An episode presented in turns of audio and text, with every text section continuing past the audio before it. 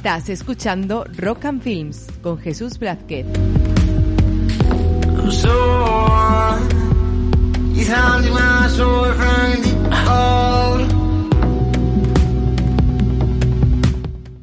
Bienvenidos amigos y amigas a Rock and Films.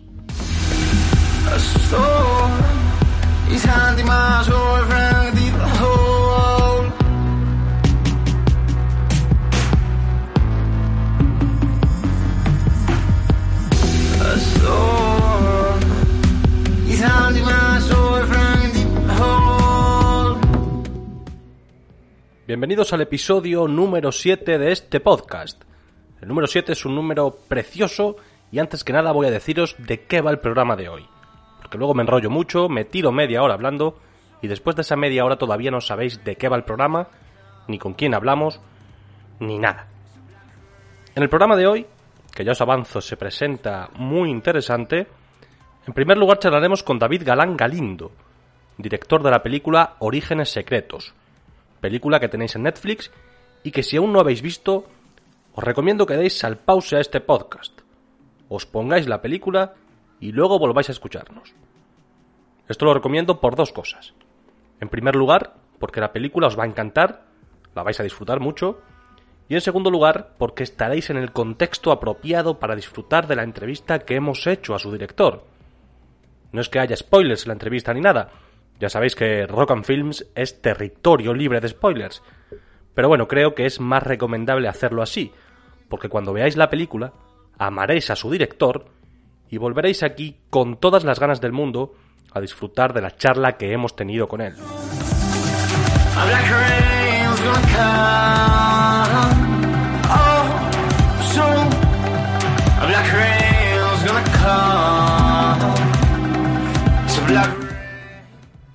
En segundo lugar, charlamos con León García. León es el cantante de la banda jienense El Niño Erizo, que recientemente han sacado nuevo disco, concretamente en julio. El disco se titula Y mi respuesta es... Tres puntos sucesivos. Y ya os adelanto que es un disco que suena genial. Es un disco de 12 canciones, eminentemente indie, y desde la primera escucha ya gusta.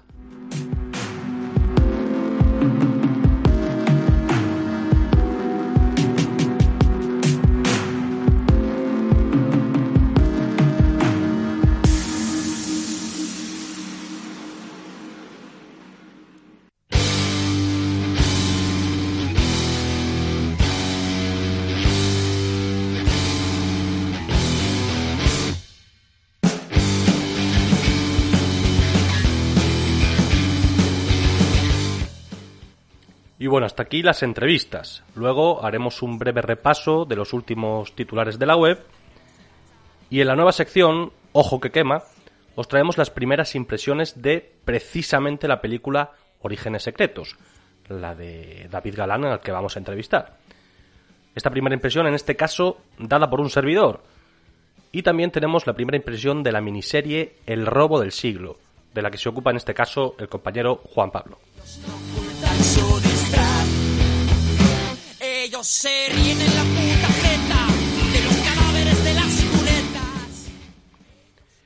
En lo que respecta a la sección de cine viejuno, el compañero Jesús Urda, mi tocayo, nos va a hablar de la película de 1944, Perdición, de Billy Wilder. Y en canciones de antaño y saliéndose de su entorno natural, el compañero Isaac nos trae Carry On Wayward Son, de Kansas.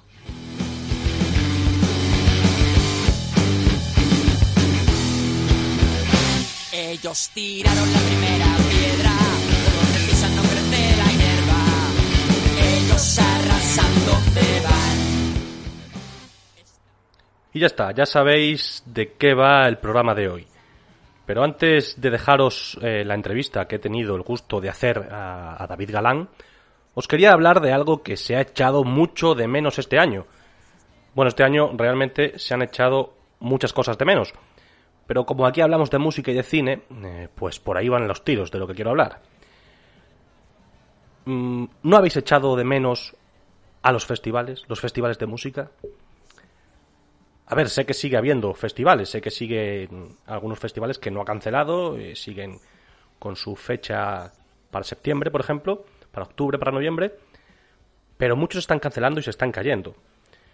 Algunos resisten, como digo, y no cancelan o intentan no cancelar hasta casi el último momento. Pero aún así creo que no es lo mismo.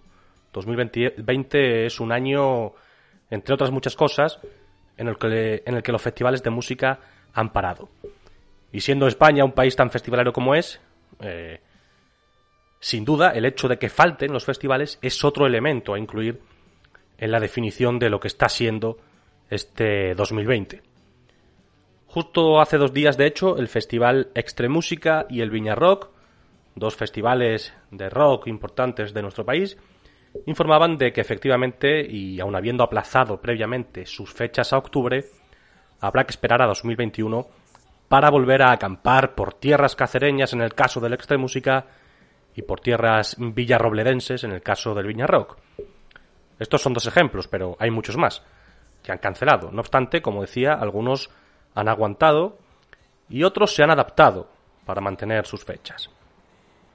Por ejemplo, tenemos el Festival Festardor, el cual se celebra en, Sagunto, Valencia, y que a día de hoy mantiene su fecha de celebración del 8, al 11 de octubre. Eh, tiene un gran cartel este festival, con nombres como La Polla Records, Boycott, El Drogas, Ciudad Jara, Los Chicos del Maíz, Ira, y etcétera, un largo etcétera. Pero la gente eh, que tiene entradas está muy nerviosa porque la organización del festival no está dando información, no se pronuncia sobre la posibilidad de que vayan a cancelar o sobre qué medidas se van a tomar para que la celebración del festival sea, sea lo más segura posible. De hecho, solo hay que pasarse por, por su muro de Facebook, de su página de Facebook, para leer los comentarios de la gente y palpar este, este nerviosismo eh, del que hablo. Y luego eh, está el caso también, por ejemplo, del festival El Bosque Sonoro. El Bosque Sonoro, perdón. Este, esto realmente más que un festival es un ciclo de conciertos, concretamente de tres conciertos. León Benavente para el 12 de septiembre, Stay Homas para el 18 y Coquemaya para el 25 de septiembre también. El festival o ciclo se celebra en Mozota, un pequeño pueblo de Zaragoza de 125 habitantes, que en un bosque de su territorio acoge este, este ciclo, este evento musical. Y el Bosco Sonoro es, eh, yo considero que es un ejemplo de cómo hacer bien las cosas en lo referente a la información que se da a los posibles asistentes. Solamente hay que ir a su página web y ahí informan de todas las medidas que han tomado por el tema del COVID aforo reducido de máximo 800 personas, entrada y salida del bosque de manera escalonada, mascarillas obligatorias, devolución de entradas si se cancela o se cambian las fechas, en fin, información muy relevante y muy importante que todos los que tienen las entradas eh, quieren y deben saber. Y bueno, es que yo soy de, la opinión de que hay que hablar, ¿vale? Que se quiera mantener un festival porque todos tenemos ganas, eh, tanto los organizadores por supongo rentabilizarlo y, los asistentes por asistir, valga la redundancia, pero por muchas ganas que haya, eh, las cosas tienen que quedar claras y saber a qué atenernos. Porque este no es un año normal y lamentablemente muchos festivales, muchos conciertos y muchos espectáculos están cayendo y, y van a caer. Justo de eso hablábamos en el episodio anterior con Iván Espada de Mutua Ibérica, que bueno, que están ahí en defensa de, de, los espectáculos y de toda la cultura en general. Y que bueno, que os invito a pasaros por el episodio 6 si no lo habéis escuchado para que escuchéis su entrevista. En fin, siempre nos quedarán, supongo, ahora, están muy de moda, los conciertos en streaming, que bueno, ya hay mucha gente trabajando en ello. Eh, no, no me refiero a nivel grupal, a nivel de bandas eh, individuales, sino hay personas, plataformas que se están creando para trabajar en esta dirección de los conciertos en streaming, como por ejemplo la, la plataforma El Susurro, de la que también hablábamos en el episodio número 5. Yo aquí os lanzo las entrevistas que, que hemos hecho anteriormente para que las escuchéis, porque además es que vienen al caso, no es, no es por, por, por, por estar siempre diciendo que os vayáis a escuchar otro programa, es que vienen al caso, entonces creo que podéis escucharla, ya sabéis. En el episodio 5 hablamos con el susurro, una plataforma de conciertos en streaming, y en el episodio 6 hablamos con Iván Espada, de Muta Ibérica, que están luchando para que, bueno, que el mundo del espectáculo salga de toda esta crisis de COVID lo mejor parado posible. Y bueno, aunque, como decía, lo de las plataformas musicales, aunque están bien, es, algo que, que, puede estar muy bien, pero no es lo mismo, no es lo mismo que un festival. Y bueno, si, no queréis acudir a las plataformas eh, de streaming, pues también tenéis, como siempre, las plataformas musicales, como Spotify, para escuchar música, que tampoco es lo mismo, o también tenéis, por supuesto, los podcasts, como este que está sonando ahora mismo. Que si bien no es un festival, porque no lo es, pero bueno, puede aglutinar a mucha gente a su alrededor y crear una comunidad igual de sana y bienaventurada. Eso es lo, que desde aquí pretendemos, crear una buena comunidad de gente interesada por el rock y por el cine. Y por supuesto, en este caso, aquí nunca nos va a faltar la buena música.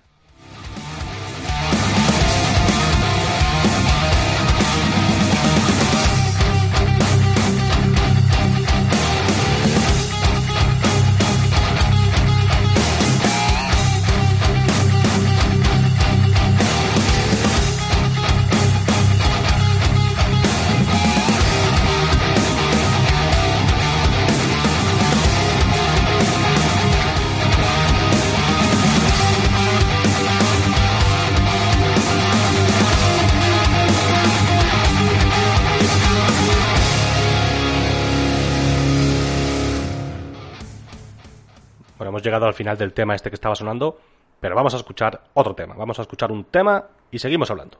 A ver qué suena.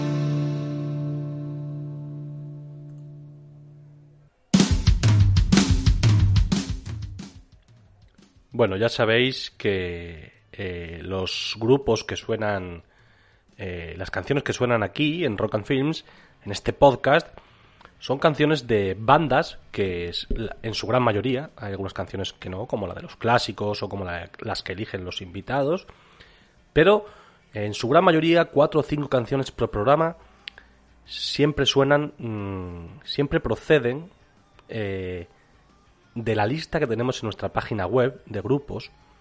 En rockandfilms.es tenemos un listado en el que todas las bandas españolas que quieran pueden registrarse y todas esas, de todas esas bandas hemos hecho una enorme eh, playlist en Spotify y aleatoriamente aquí van sonando canciones de ese listado, de esa playlist.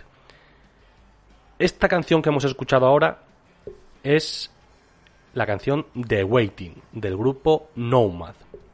Concretamente pertenece a su disco de 2017 Choices y bueno, Nomad eh, es, una banda madrileña de, de, grunge rock que ya sonó en otro programa.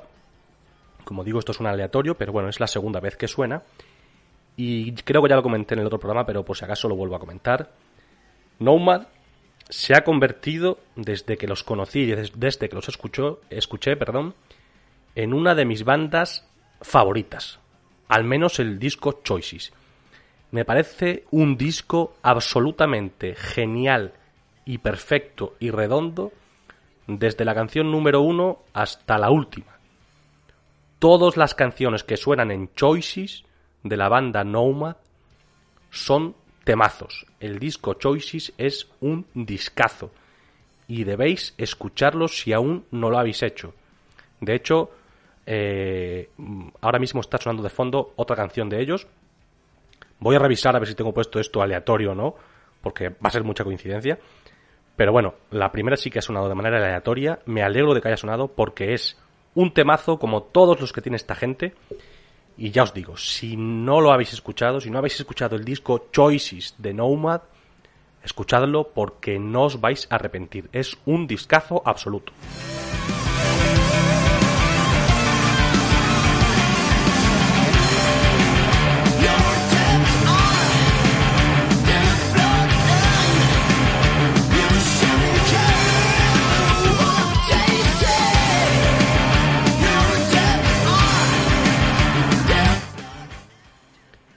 Y bueno, vamos a escuchar ya la entrevista a David Galán, el director de la película disponible en Netflix Orígenes Secretos. Pero antes, ya por final y de manera muy rápida, recordaros que estamos en Facebook, que estamos en Twitter y que estamos en Instagram. Ahí podéis estar al día de toda la actualidad musical y cinéfila y de todo lo que hacemos en esta casa. Y por supuesto también estamos en rockandfilms.es, nuestra página web, donde la música, el cine y las series circulan día a día por ella. Así que nada más, os dejo con la entrevista a David Galán.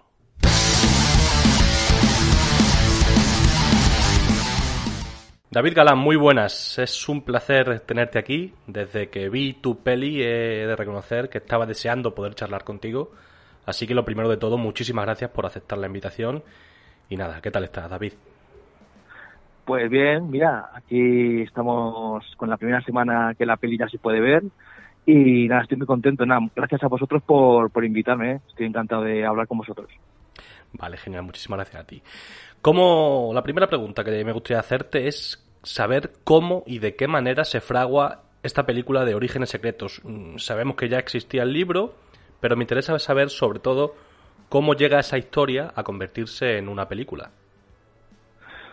Pues bueno, yo cuando escribí la novela, yo ya había hecho mis, mis 30 cortos y yo secretamente ya escribí la novela un poco como para cimentar, ¿no? Como para hacer más seria mi, mi propuesta cuando lo quisiera llevar a, hacer hacer peli, ¿no? Mm. Porque esta, esta es una historia que da, que da mucho miedo, ¿no? Cuando tú entras a un despacho a contar esta historia, eh, enseguida, en cuanto ven que hay una tienda de cómics, en cuanto ven que hay superhéroes, creen que va a ser una historia paródica, que es, una comedia, que te vas a reír de ellos. Y yo, era justo lo que no, lo que no me interesaba, ¿no? Yo quería hacer una, una historia que se tomara en serio a los personajes. Creo que ya estamos preparados para hacer este tipo de historias en, España, ¿no? Bastante complejos. Y, y entonces, eh, me pareció que una, una manera de, de que creyeran más en la historia, pues era eso, y con la novela, ¿no? Ver, ir con, mira, este libro ya existe, está publicado, tiene estas críticas, tiene un fandom, y bueno, para, para ganar un poquito más de, de, credibilidad en ese sentido. y, y, bueno, el origen, el origen de esta historia, ¿no?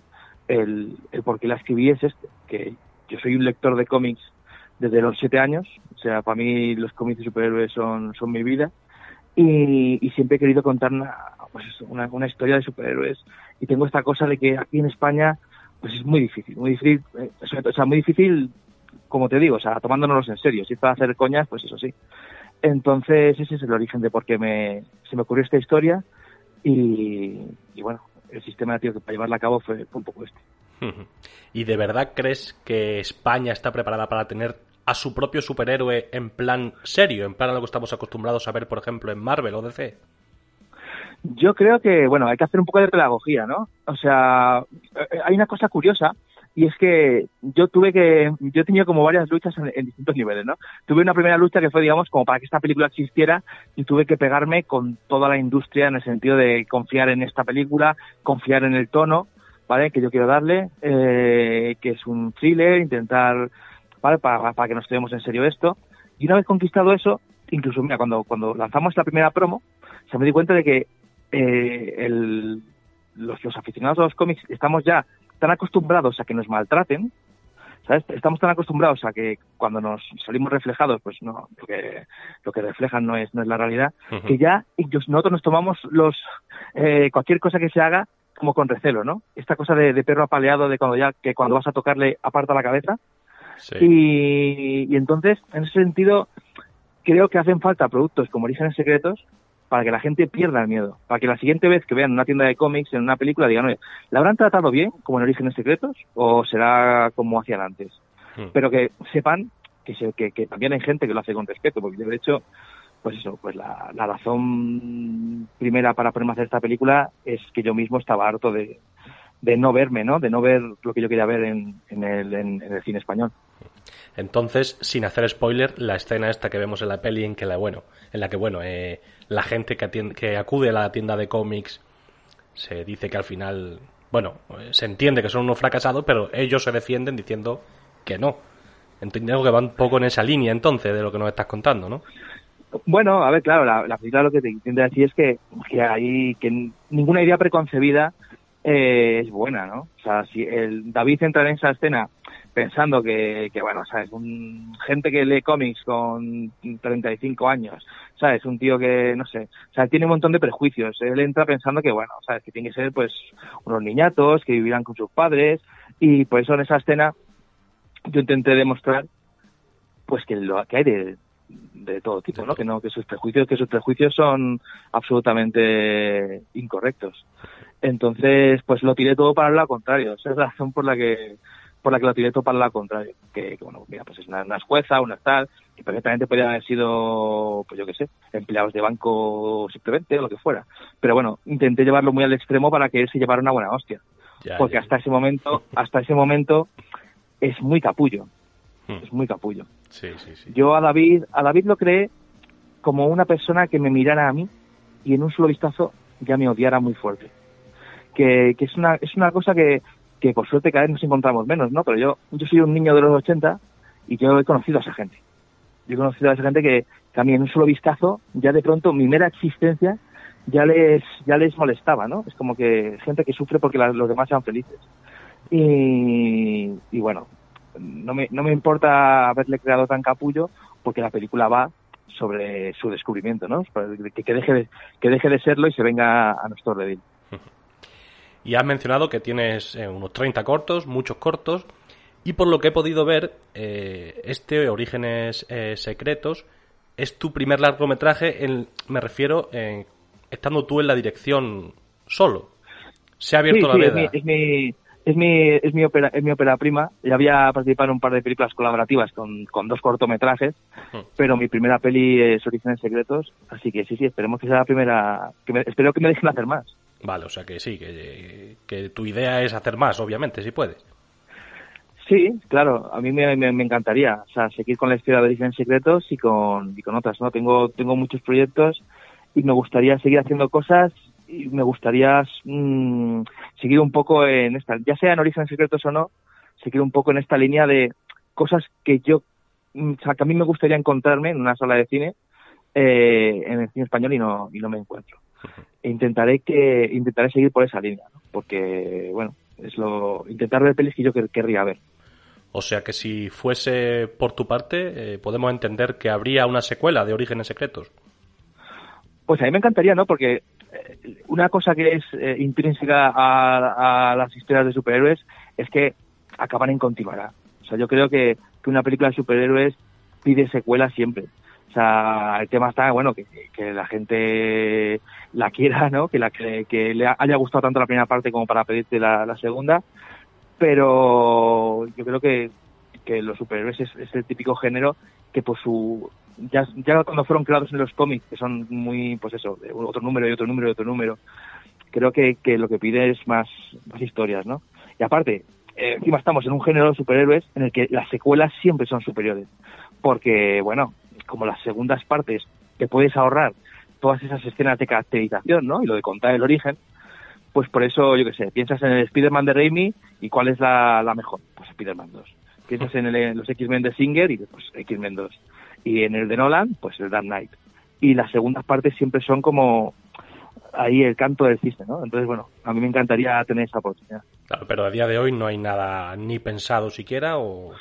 Bueno, yo tengo mi libreta, ¿no? Yo desde que, fíjate, yo escribí esta novela en 2014. Eh, luego salió en el 16 y luego se ha editado ahora.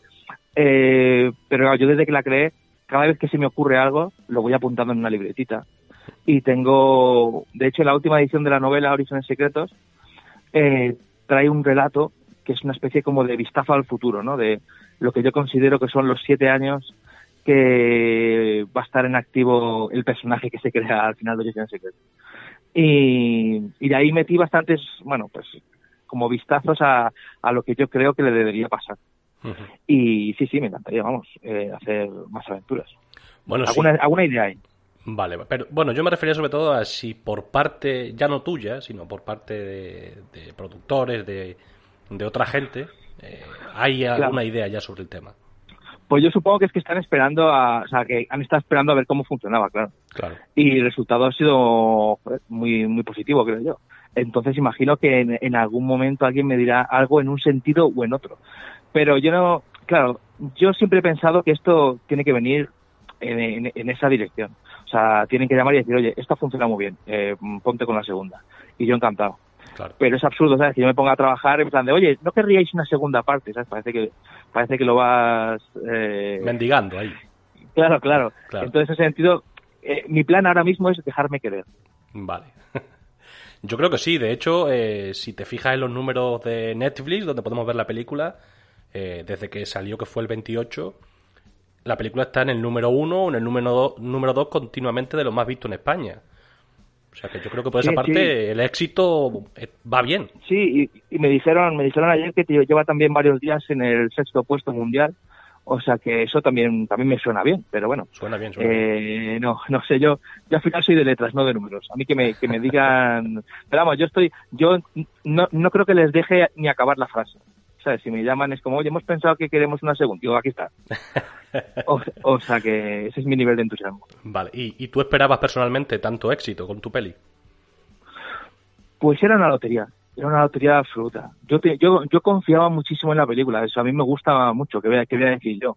Y llevo viviendo con estos personajes pues ya un lustro, entonces para mí, para mí era importante que funcionara pero claro, no sé, no sé, no, sabría decirte, porque, por ejemplo, sacamos la primera promo y fue, y, yo sentí, madre mía, Dios mío, nos van a, nos van a masacrar, no, no, la gente no, no, no, no, ha entendido lo que quiero hacer.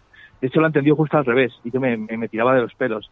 Y, y, entonces, bueno, pues yo salí con mucho miedo. O sea, también hay una cosa muy clara. Yo, a mí me hubiera encantado ir a salas de cine. Yo soy un cinéfilo que va a salas y, y, es, y es mi mundo. Y, pero al final estoy contentísimo de que la película esté en Netflix, de que haya encontrado este, este camino y creo que Netflix es el hábitat natural de esta película. Porque es una película que, bueno, te comentaba antes, que puede dar un poco de miedo de base, ¿no? Es como, ¿qué, habrá, ¿qué habrán hecho? Mm, ¿Esto es en serio? ¿Es broma? ¿Qué pasa? Mm. Y, y a lo mejor, pues, el hecho de estar en Netflix y que simplemente sea ponerlo y dar al play, ha hecho que muchísima gente la vea. Muchísima gente la pruebe, digamos, ¿vale? Sí. Me- Meta el pie en el agua a ver, a ver qué tal está.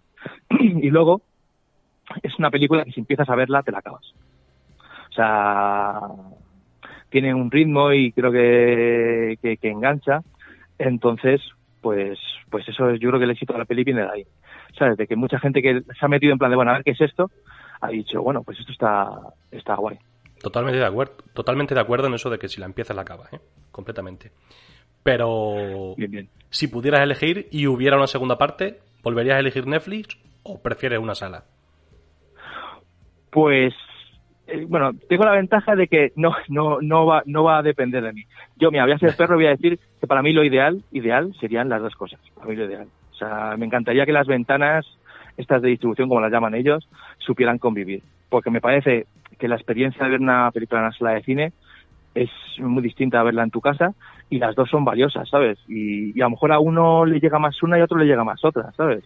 O sea, yo hubiera sido feliz de ir a mi estreno con mis palomitas, mi Coca-Cola, pero luego también soy feliz de al- la semana siguiente, las siguientes tres veces vermela en mi casa.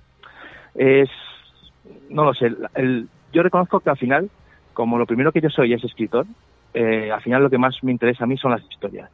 Y es la misma historia, verla en la tele, en el cine o donde sea, ¿no? O sea, es esta cosa que, que también tiene mucho la gente de nuestra generación, que descubrimos la mayoría de nuestras películas favoritas en la tele, ¿sabes? Y no, y no se nos caen los anillos, ¿no? Yo creo que Blade Runner solo la he visto en, en la tele, claro, en el cine no he podido verla nunca.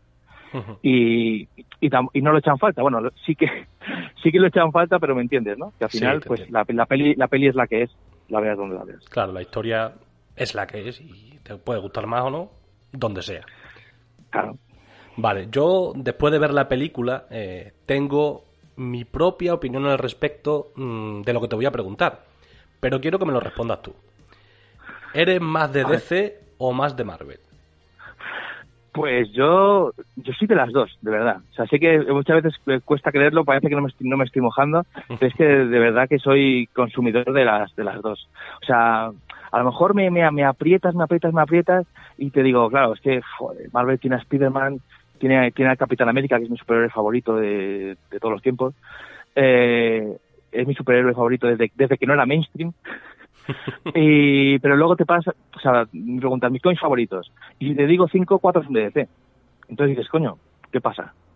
Eh, entonces, de verdad, he tenido, he tenido fases en las que compraba muchísimo más Marvel y fases en las que compraba muchísimo más DC. Siempre, yo siempre te hablo de cómics, ¿eh? Porque, Sí. por ejemplo, en cine, en cine me duele, me duele, pero hasta a día de hoy soy más de Marvel. Ahí no te, ahí no te, No hay duda. ahí no, no, no, ahí no hay duda. Pero me encantaría no ser así. O sea, me encantaría que hubiera más pelis como Wonder Woman, más pelis como Aquaman también me gustó. Hmm. Y tengo muchísimas esperanzas ahora en el Escuadrón Suicida de James Gunn. Y tengo, tengo esperanzas en muchas pelis que van a hacer ahora. Pero basándome solo en lo que hay hasta ahora, pues mira, o sea, lo que me hizo sentir Marvel con Endgame el año pasado, para mí que eso fue un carrusel de emociones, de reír, llorar y no sé, no, no, no recuerdo haber vivido algo así en una sala de cine en muchísimos años, pues no, DC no me lo ha dado todavía. Y entonces, ¿por qué me da la sensación que en muchos momentos tu película es un homenaje a Batman? Claro, claro, bueno, porque es el héroe, es el, es el- es el héroe mítico, ¿no? Por supuesto, no, no, te da la sensación y es, es confeso. O sea, al final es como el héroe arquetípico sin poderes, ¿no? Hmm. O sea, me parece, y la, la leyenda, digamos, que se está, que hay detrás del, del telón de Orígenes Secretos, es la leyenda de, de, de Batman. Pero, pero bueno, al final Orígenes Secretos es un compendio de todas las historias de, de superhéroes, ¿no? Pero claro, es que eh, el, el- el héroe que se puede crear, eh, el, el héroe para, para el que solo necesitas dinero, pues es un, es un Batman, ¿no? Porque incluso para Iron Man necesitas dinero y conocimiento, claro. Claro. Y entonces, eh, por cerrar el tema de los superhéroes, para ti entonces el superhéroe definitivo es Capitán América. A mí Capitán América me ha gustado siempre, porque me parece que tiene un diseño, tiene un traje que es maravilloso y tiene cosas como, pues eso, que tenga un escudo en vez de una espada, me parece toda una declaración de intenciones, que sea el único superhéroe que lleva las orejas por fuera de la máscara porque le gusta escuchar, parece también muy muy guapo. Y luego pues la manera de ser que tenía Steve Rogers en los cómics no o sea pues eso que era un tío que, que se, se, se niega a ir a Vietnam eh, cuando ocurre lo de Watergate se quita la bandera y dice que se va a llamar nómada era un tío de, con unos principios y una manera de ser no sé que a mí me a mí me llegaba mucho a, a, la, a la patata y ya te digo que, que yo era fan del Capitán América pues eso en los 90 cuando era difícil, ¿no? Cuando, cuando aún no había pelis, ni había muñecos, ni había nada. Así que soy ahí vieja escuela. Bueno, nosotros, gran parte de lo que hacemos Rock and Film, somos de Extremadura. No sé si sabes que existe un cómic de Capitán Extremadura. Pues no, desconocía, desconocía. pues ahí te lo dejo por si le quieres echar un ojo. Me parece maravilloso. Qué vale. guay, tío. Otra pregunta que te quería hacer sobre uno de los actores de la película. ¿Es Antonio Resines tan enorme como parece? Pues no. o, sea, o sea, enorme te hablas de y, literalmente enorme, ¿no? Sí, literalmente enorme. no, no, no. ¿Qué va, tío? No, no, me sorprendió que no... A ver, yo también soy grande, entonces, claro, es difícil que me impresione por ese lado. Ah, vale, pero no, pero no, me, no me, refiero, no me refiero a estatura, me refiero a como persona. O sea... Ah, pero no, no, es mucho más enorme de lo que te puedas imaginar. Claro, me has dicho no, digo, qué raro. Claro, claro, claro, claro. No, no, perdona, me, por eso te decía que sí, literalmente. Ah, vale, vale. Que, no, no, Antonio ha sido increíble, increíble. Y sobre todo, se ha implicado en el proyecto de una manera eh, súper loca, ¿sabes? Desde el primer momento yo no, yo no sospechaba que fuera un proyecto que a él le fuera a interesar tanto. Y desde el primer momento que leí el guion, estuvo muy a tope de, con, con, la película. Él no es comiquero de superhéroes, digamos, pero conoce las tiendas de cómics y todo esto, porque él es muy, muy, muy fanático de Tintín, ahí donde lo ves. Uh -huh. y, y, bueno, yo estoy encantado de trabajar con él. Y, y, cada vez que hablas con él, tiene miles de anécdotas sobre el cine español, que es maravilloso oírle hablar. Es, es una persona sabia y muy divertida y nada, yo encantado, encantado. Y, y además, eh, viéndole trabajar, pues estoy muy contento de que yo creo que tenemos el mejor resines que hemos visto en muchos años. O sea, a mí me, me duele muchas veces cuando he visto, o sea, ves la filmografía última que tiene él, porque él siempre, él siempre está genial, pero sí. él está últimamente como más eh, interesado en hacer como papeles más, más de comedia, más pequeñitos, más... Y lo único que hace falta para que Antonio haga un papelón es que se lo, se lo ofrezca. Hmm porque cuando él lo coge, bueno, nos lo ha demostrado muchísimas veces. No te voy a hablar de Origen Secretos porque parece que, que está como mal, pero en la caja 507, esa en Zelda, eh, en cuanto él cuando tiene que ir al drama es pues uno de los mejores actores de, de este país. Lo que pasa es que por alguna razón nos gusta más verle haciendo el chorro, ¿no? De cachondeo. Pero, claro, sí, porque también lo hace muy bien. Pero bueno, a mí me interesa mucho verle aquí en otro registro. Y encima, claro, estás tan acostumbrado a ver a este Resines dicharachero, que es como que tiene mucha verborrea, que de pronto le ves en Origen Secretos, que es, que es una persona como callada, mmm, que parece que tiene, bueno, pues tiene lo que le pasó a su mujer, lo que le pasó a su hijo, y de pronto, pues como que te llega más, ¿no? Porque estás acostumbrado a verle de otra manera y tú mismo vas sufriendo por, por él. Yo creo que, que te ayuda a tener, a tener cariño al personaje. Hmm no sé, me ha gustado mucho personalmente como el aura que le has dado de, de respeto total a, a, Resines en la película. Me ha parecido muy buen personaje y muy buen hecho. Vale. Gracias. Sí, eh, quería saber si estabas trabajando algo, en algo ahora mismo, aparte de disfrutar los éxitos de Orígenes Secretos. Pues estoy trabajando en cosillas. Para que es que lo que tiene el cine es que se parece mucho a, estar en una isla desierta mandando botellas de cristal con mensajes, ¿no? O sea, no sabes cuál va a llegar a puerto, porque claro, o sea, si fuera escribiendo una novela, por ejemplo, pues mira, estoy escribiendo otra novela y yo sé que, pues de una manera o de otra, pues se va a publicar. O sea, es un trabajo que no no se va no, no va a desaparecer, no no puede no no puede no salir, pues es muy raro. Hmm. Pero con el cine pasa esto que bueno, preparas, preparas un proyecto, estás ahí con el guion y claro, saldrá Jesús, perdona, no, no sé qué ha pasado. Yo ha sonado clic y ha desaparecido. Sí, aquí igual se ha cortado. Yo no sé. Bueno, no pasa vale. nada. Cosa sigo, no, tal, sigo tal cual. Sí, eh, vamos a lo que te Vale, vale. Pues Sí. nada, pero lo que te decía, pues que, que no, no- sabes no sabes qué proyecto va, va a salir. Te puedo decir que estoy con una, por ejemplo, con una comedia ya más, una- más comedia pura, que tiene componentes de cine fantástico. Digamos que si esto ha sido un poco un- una, una, una película, pues eso, que, que homenajea a thrillers como Seven tal, esta siguiente sería como, como mi incursión en el universo de Tim Burton, por, por decirlo de alguna manera. Hmm. Y luego tengo otro thriller psicológico que también me, me interesa bastante. Y digo, bueno, hay, hay, hay cosillas, pero no te puedo decir que va a ser que va a ser lo siguiente porque, bueno, tienen que dar luz verde a alguna, alguna de las cosas. Aquí no, no depende de mí. Vale. Y luego lo que, lo que hablábamos antes, que imagínate que, que nos dicen que nos pongamos con, con Origen Secretos 2, pues yo encantado. Claro, entonces se para todo. Entiendo. ¿Eh, perdona? Que entonces se pararía todo, digo, seguramente. Claro, no, no, no, pues no sé, no sé cómo irían los tiempos, depende de, de, de que, mm, que surgiera antes. Vale, vale. No, no sabría decirte.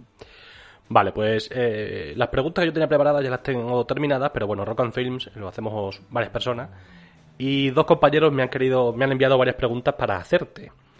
El primero es del Vale. compañero Isaac, que también es muy comiquero y muy de superhéroes. Y bueno, él me comenta justo eso, que sabes que eres un, un comiquero de pro, y me envía esta pregunta. Supongamos que Galactus quiere destruir todos los cómics del universo y que tú eres la única persona del mundo que puede salvar tres cómics.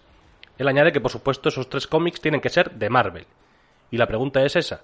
¿Qué tres cómics de Marvel salvarías de las fauces de Galactus? Vale, ¿qué tres cómics de Marvel? Pues mira, salvaría Hulk Futuro Imperfecto de Peter David y Josh Pérez, que se le, le salvaría fijo. Salvaría la última cacería de Kraven de, de Spider-Man. Y no sé, quizás mm, días del futuro pasado de, de Claremont y, y Viernes, por ejemplo, de los X-Men. Es un poco una decisión, sería, eh, entiendo que Galactus está a punto de devorarlo y tengo que decidirlo muy rápido. Sí. Así que esa, esa sería, pero seguramente si tuviera tiempo para irme a mi casa y meditarlo, elegiría otros, ¿eh? Pero bueno, eh, pondríamos quizás Marvels de Kurt Busiek y Charlie Ross, que es uno de mis cómics favoritos. Pero bueno, me han salido esos tres y me mantengo. Sí, bueno, si, si- han salido por algo será. O sea que ahí tienen que estar. Vale, y tiene otra pregunta.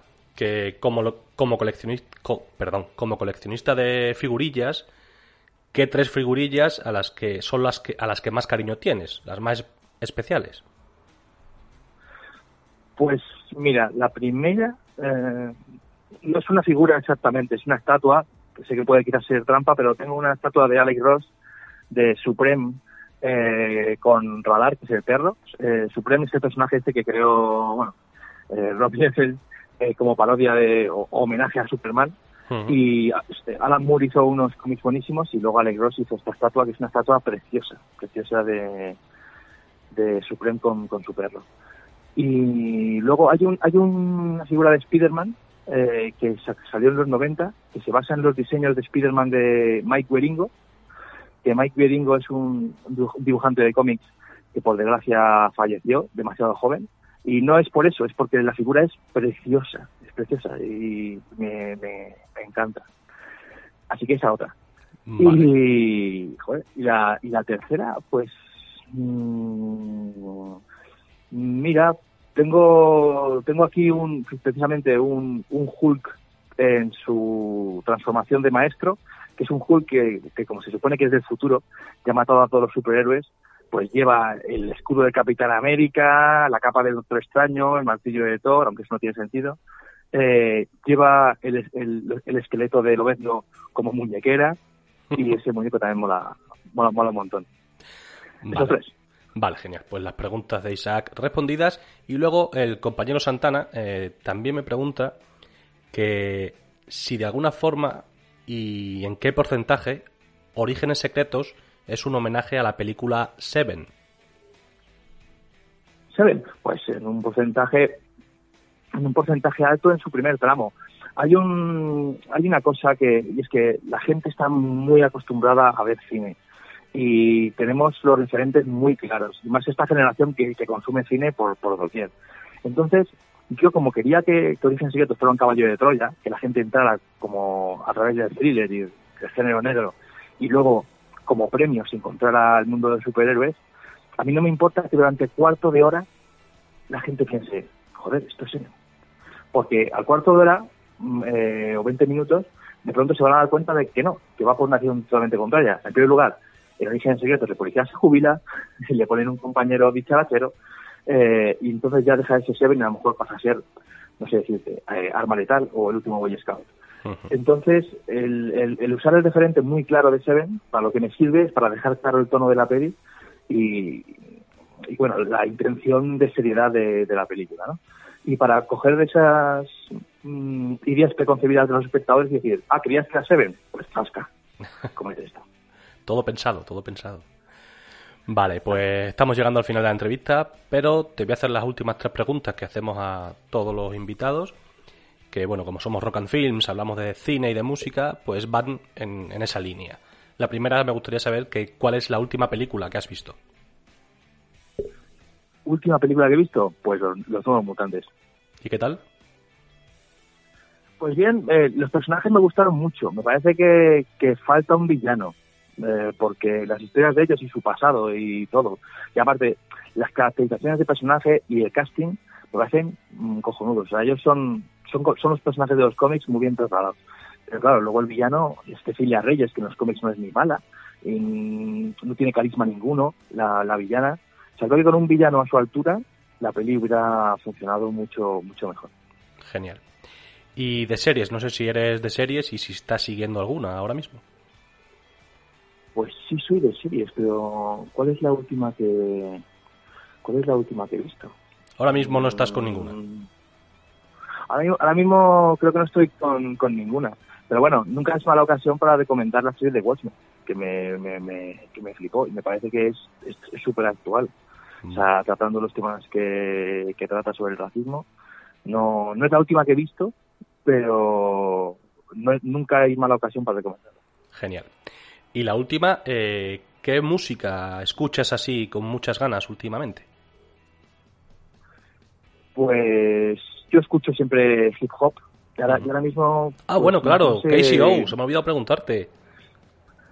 Claro, claro, yo soy, yo soy rapero y, de hecho una de las cosas que quería meter en Origen Secretos por narices era esto, ¿no? Este rollo de toda la música, digamos, que suena de verdad en el mundo de Jorge Elías, pues es, es, rap, ¿no? Es una violadores del verso con Casey igual a la cabeza y, y, es la música que tengo yo en el coche, ¿no? Además de yo en el coche no, no tengo, soy aún soy analógico y tengo ahí en el asiento del copiloto una bolsa como con 50 CDs y todos son son son rap.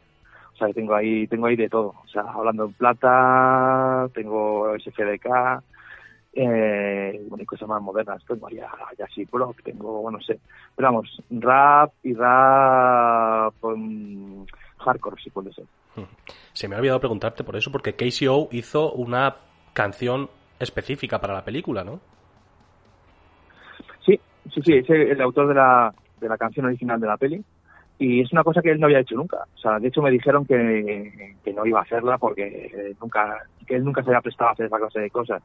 Pero bueno, que si se la quería pedir, que se la pidiera. Y, y bueno, yo me esforcé bastante en una carta que le escribí en contarle que yo era rapero, que mira, yo he estado, he estado en este concierto, que pasó eso, eh, cuando sacaste no sé qué. Yo creo que, que me lo gané eh, demostrándole que, que digamos que no era una cosa que no me subí al carro de KCO en 2020, ¿sabes? Como que, eso, que llevo siéndole desde los 90 y creo que eso le, llegó a la patata. Qué guay, qué guay. Pues David, ha sido un placer, muchísimas gracias. No sé si te has quedado con ganas de decirnos algo. No, va, tío, un placer. Eh, cuando queráis ya sabéis dónde estoy. Pues muchísimas gracias. Eh, un abrazo enorme y que sigas cosechando éxito y estamos en contacto y al tanto de lo que haces. Perfecto. Un abrazo, chicos.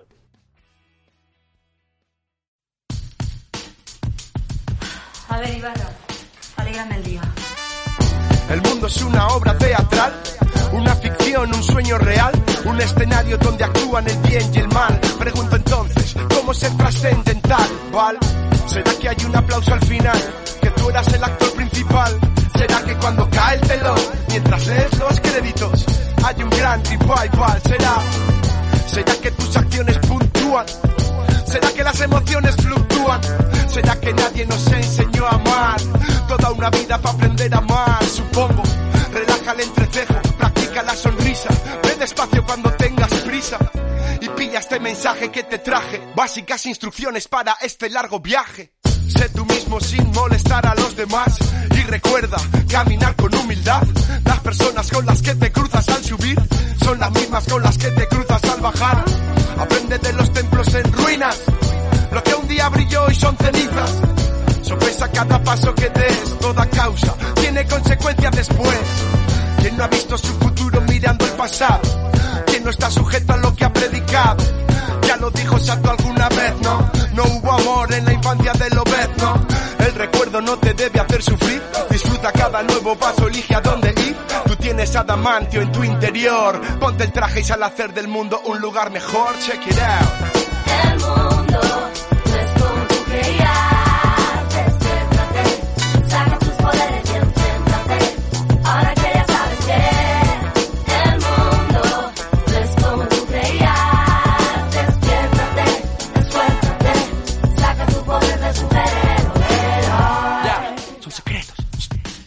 Pope, bang! Mira, la vida no cabe en esta pequeña viñeta, ¿sí? Por gente mala y gente buena, reflejo funciona así. Pero cuando el blanco y el negro se vuelven gris, nadie va a llorar por un héroe atadito misil. Ser un buen vecino no merece un premio, lo normal. Yo no busqué ser el primer nerd del gremio, salió natural. Porque aprendimos más con los cómics que con los libros de chicos. Nos hicieron libres de mil formas, de mil formas ricos. La existencia es una penca, una sala de peligro. Ojalá yo lo tuviera y pudiera compartirlo. Si lo tienes en tu bolsillo, tu poder es invertirlo en las causas que más creas, eso vale el dólar bill, yo. Todo lo que pasa es un delirio. Pero hay algo bueno, no sé, siempre hay algo bueno, no sé. La mano que nos dibuja, difícil asunto. Nacer para salvar el mundo. El traje no hace al héroe, es su origen. Nunca puedes negarte si el pasado te lo exige. Si una fuerza superior te elige, ¿qué vas a hacer con tu don? Estoy escuchando una sirena, voy a tener que vestirme. Es imposible, un Glowlich. Y busco un mentor, y después un mentor. Each one, each one. Un Marvel Team Up. Y sale a hacer del mundo un lugar mejor. Imagina. El mundo no es como tú creías.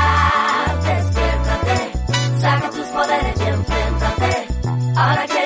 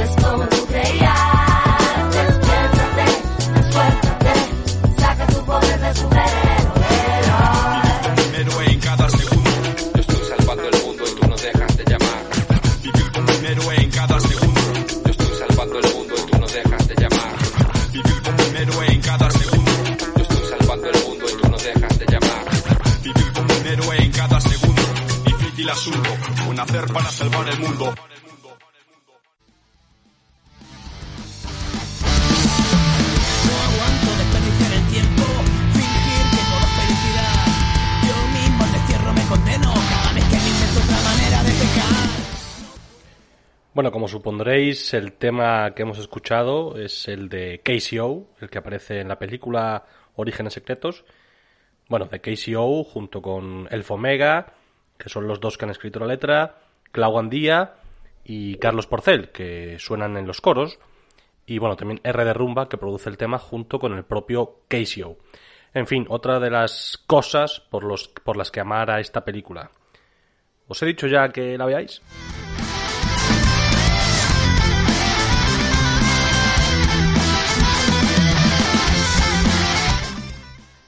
Y nada, vámonos ahora con León García, cantante del Niño Erizo, que nos va a hablar sobre su último disco y mi respuesta es...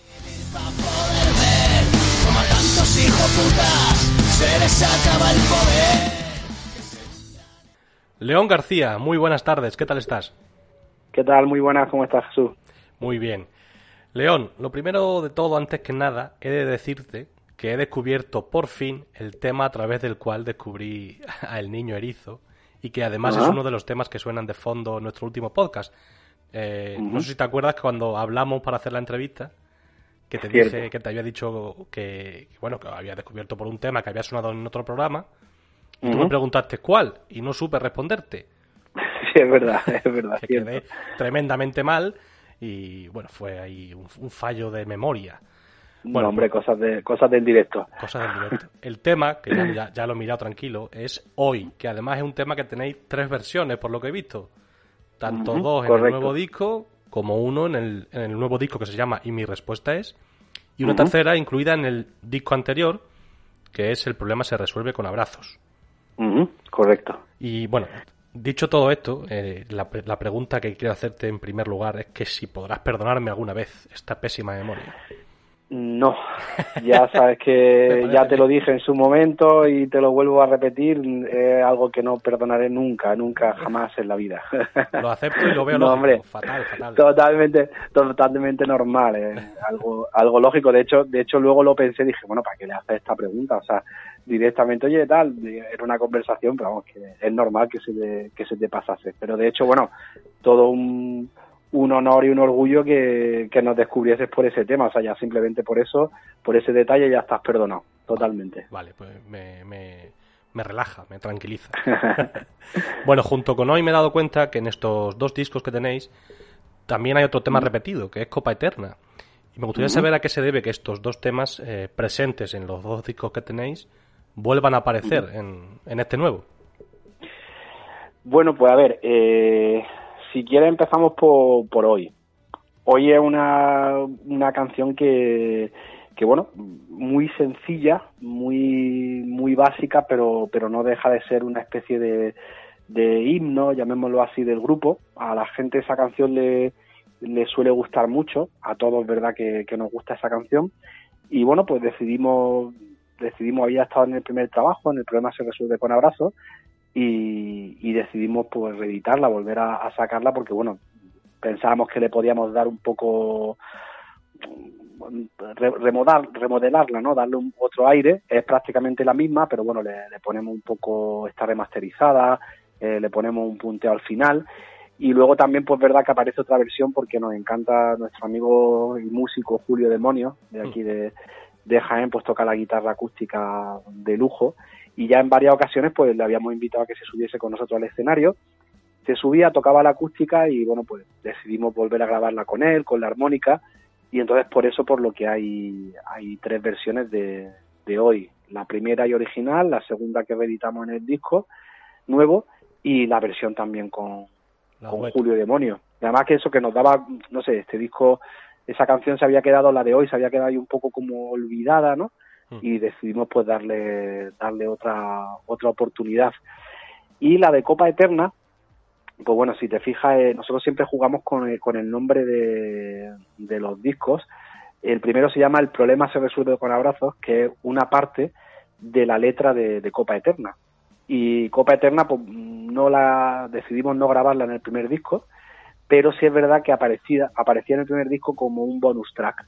Mm, Nadie se lo esperaba, un- una, una versión acústica prácticamente de, de, local de ensayo, o sea, con la guitarra acústica, tal, tocada un poco por, bueno, por, por divertirse. Entonces la pusimos como bonus track, sabíamos que a la gente le gustaba, de hecho, conforme íbamos, siempre la llevamos en el directo y a la gente pues le gusta mucho esa canción y decidimos que en este segundo trabajo, pues ya con, con instrumentos y ya pues bien hecha, la, la pusimos en este, en este segundo trabajo. Vale, vale, genial. Y mm, también me gustaría saber que quién es el niño erizo. Ujú. Pues es una pregunta que no hacen mucho, eh, porque siempre da, da la sensación como que alguien, ¿no? Eh, es el niño erizo dentro de- del grupo. Y, y no, el, el niño erizo es como una especie de, de anécdota, entre comillas. Eh, es muy larga de contar, pero bueno, siempre nos, nos gusta, o bueno, cuando nos hacen las entrevistas, pues nos gusta contarla.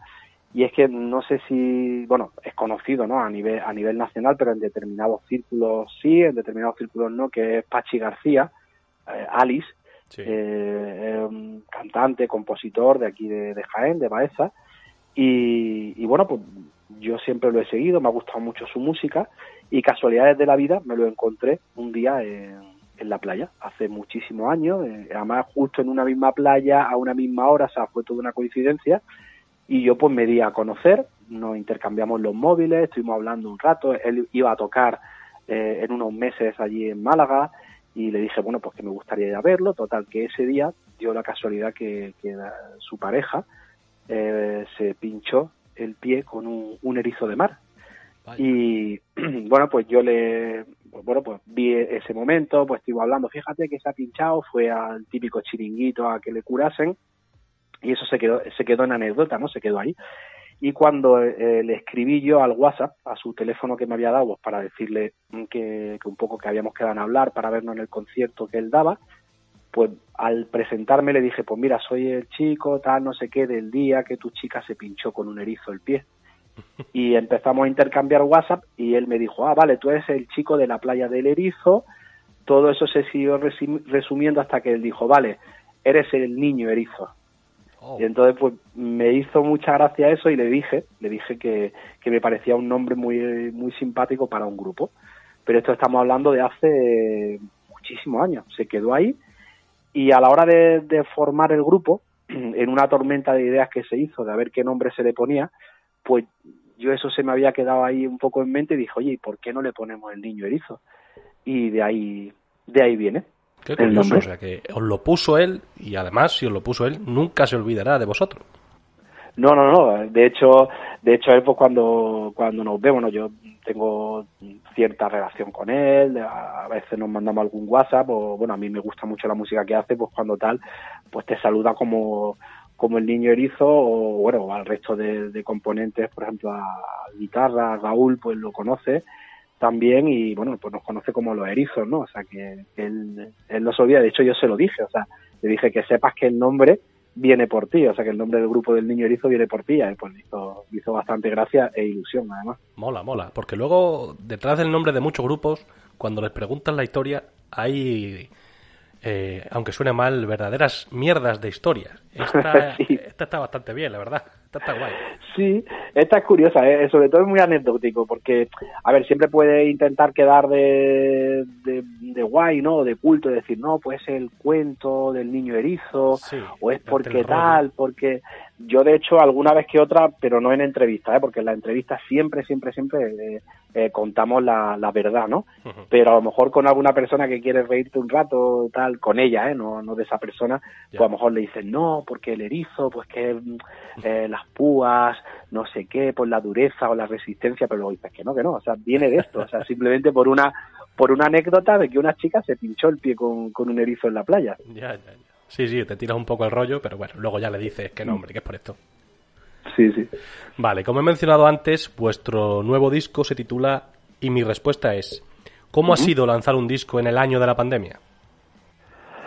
Bueno, pues a ver, realmente nosotros mm, no sabíamos que, que esto iba a pasar. Claro. Entonces, claro, nosotros nuestro calendario y todo, pues estaba preparado para, mm, pues, para lanzarlo, tal y como llevábamos la- las fechas, pero bueno, pues ha sido y está siendo bastante, bastante complicado. De hecho, la, la última estrofa y la última, el último instrumento prácticamente se grabaron igual una o dos semanas antes de- del confinamiento. O sea, cuando ya incluso estábamos viendo venir que, venía, estábamos grabando ya y, y sabíamos que podíamos quedarnos encerrados, que efectivamente así, así fue.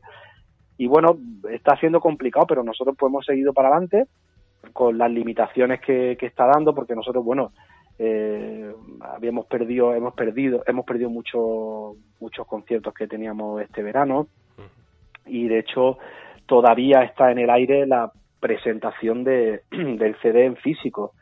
Pudimos hacer una presentación, perdón, pudimos hacer una presentación eh, en directo, sin público, para, para presentar el disco en, en formato digital, pero, pero todavía está en el aire. O sea, de hecho tenemos una fecha medio apalabrada en septiembre, pero pensamos que no va a salir porque tal y como está, está todo, pues nos tendremos que esperar y nada, pues bueno, hay que tomarlo de manera positiva y, y pensar pues que, que bueno, que, que la gente pues si no puede disfrutarlo de, en concierto o no podemos hacer un concierto para presentarlo, pues bueno, pues ya llegarán mejores momentos porque otra cosa no, no se puede hacer. Ahora sí es verdad que, que el disco físico o el CD físico lo tenemos ya, está ya, ya en nuestras manos, de hecho eh, pensamos que a lo largo de esta semana ya, ya lo tenemos y ya pues veremos la manera de, de que la gente que quiera tenerlo físicamente cómo se lo podemos hacer llegar y si no pues lo que te he comentado, nos esperaremos un poco que seguro que va a llegar mejores momentos y ahí pues pues disfrutaremos todos de, de ese nuevo trabajo. Esperemos, si no llegan mejores momentos, mal negocio. Mal Eh, asunto. Mal asunto, mal asunto. Pero entonces no habéis podido estrenarlo todavía, eh, presentarlo en directo. No, lo presentamos, ya te digo, el, el fin de semana que, que lo hacíamos, que hicimos la presentación en, en digital, ¿no? Eh, En plataforma, eh, hicimos un concierto sin público, eh, en un- bueno, con, con un escenario y tal. La verdad es que estuvo muy bien. Una sensación un poco rara, porque es muy raro eso de tocar sin público.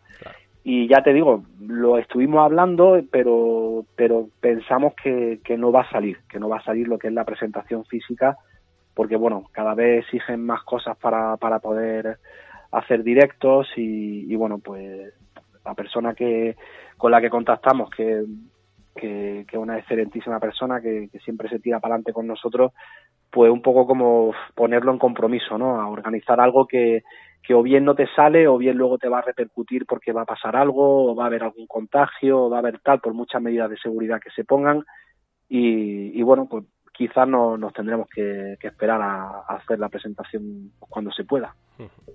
¿Y no habéis hecho como han hecho muchas bandas, algún directo por redes sociales y demás?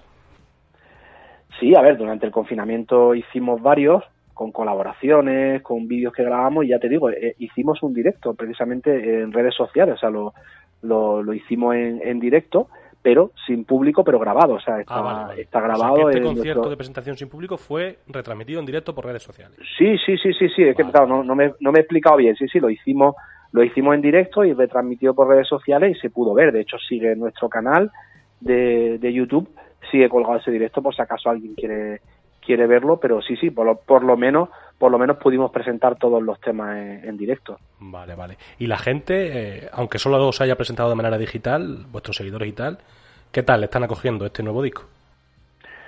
Pues si te digo la verdad, muy bien. Si te digo la verdad, bastante bien. Porque, mm, a ver, todos los comentarios que hay es que hemos dado un, un salto muy importante, tanto de, calidad musical, de calidad en la composición de las canciones, las letras, eh, tipo de sonido. Entonces, pues, bueno, quizás la palabra que más hemos escuchado es que a la gente se ha sorprendido. Se ha sorprendido, porque, a ver, eh, el primer trabajo pues fue un trabajo mucho más modesto, mm, llevábamos muy poco tiempo la banda, independientemente de que todos viniésemos de distintos grupos, ¿no? Llevábamos muy poco tiempo funcionando y, y se grabó muy pronto, o sea, pues no nos conocíamos, realmente no teníamos un sonido quizás propio como el que tenemos ahora y bueno, nos aventuramos, lo grabamos, estuvo bien, pero realmente con el paso del tiempo, con los directos y se fueron sacando cada vez nuevas canciones y realmente la gente que venía a vernos a los, a los directos ya lo comentaba, que no tenía nada que ver eh, el primer trabajo, el problema se resuelve con abrazos, no tenía nada que ver con lo que estábamos haciendo ya en directo. Y fue por lo que dijimos, oye, hay que grabar un, un segundo trabajo y la gente que no nos había visto en directo, pues ya te digo, los comentarios son eso, de, que, que les sorprende la, la evolución de, del grupo y que, y bueno, y una evolución en positivo. Suena estupendo, la verdad. Yo desde aquí os mando mi enhorabuena porque suena genial. O sea, el disco para mí es un discazo, la verdad. Y Muchísimas gracias. Podremos, has dicho que quizá en septiembre tengáis algún bolo.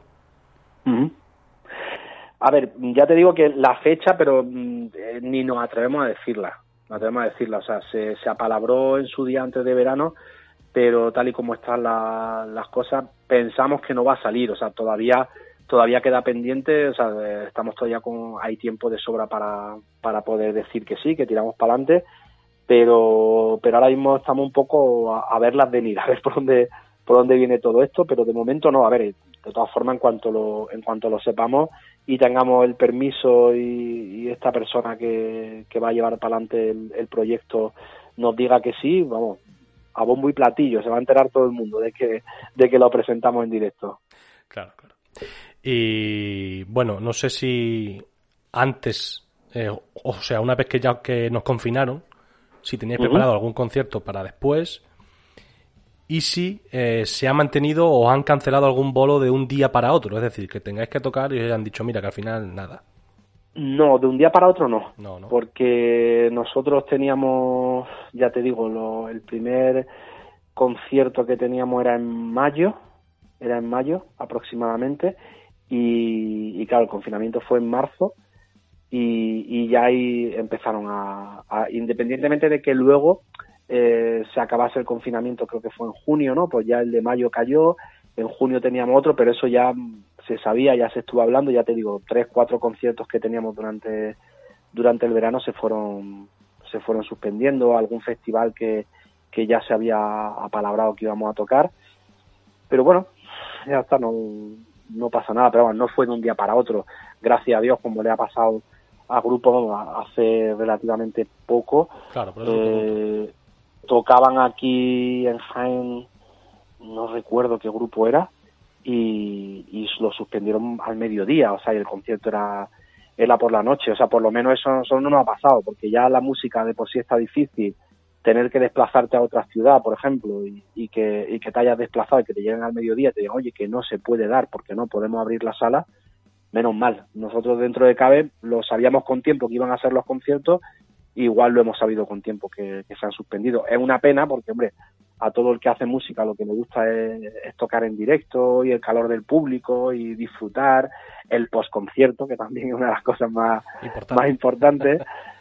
pero, pero bueno, pues ya está, nos, nos enteramos con tiempo y, y- y tenemos pues muchísimas ganas de, de recuperarlo. O sea, en cuanto podamos, eh, esperemos no parar, no parar en el concierto. A mí me da la sensación que cuando ya den, cuando todo se normalice un poco, va a ser apoteósico en todo el tema música y actos culturales. O sea, van a salir Sí. todos de golpe y va a ser una locura. Eso espero, además.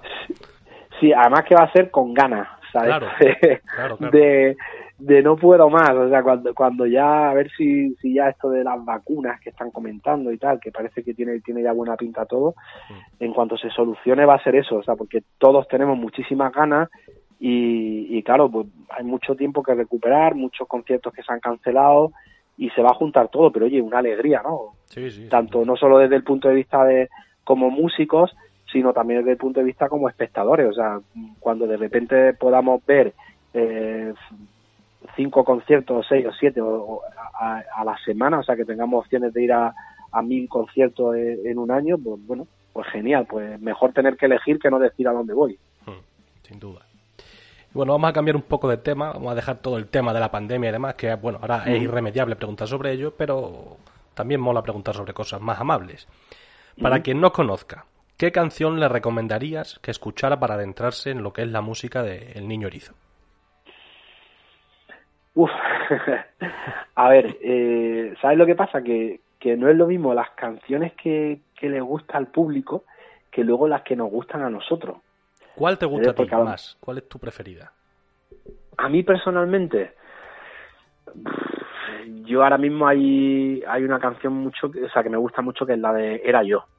Era yo. Esa canción a mí personalmente, o sea, si alguien me dice ahora mismo de, del disco, a ver, es como todo, que dices, ¿qué, qué dedo me corto que no me duela, no? Porque, porque realmente las canciones, pues todas son, son nuestras canciones, eh, son como los niños pequeños, las ves nacer, ves cómo llegan al local siendo eh, cuatro acordes y una letra y de repente le van metiendo capas de sonido y tal hasta que queda muy chula.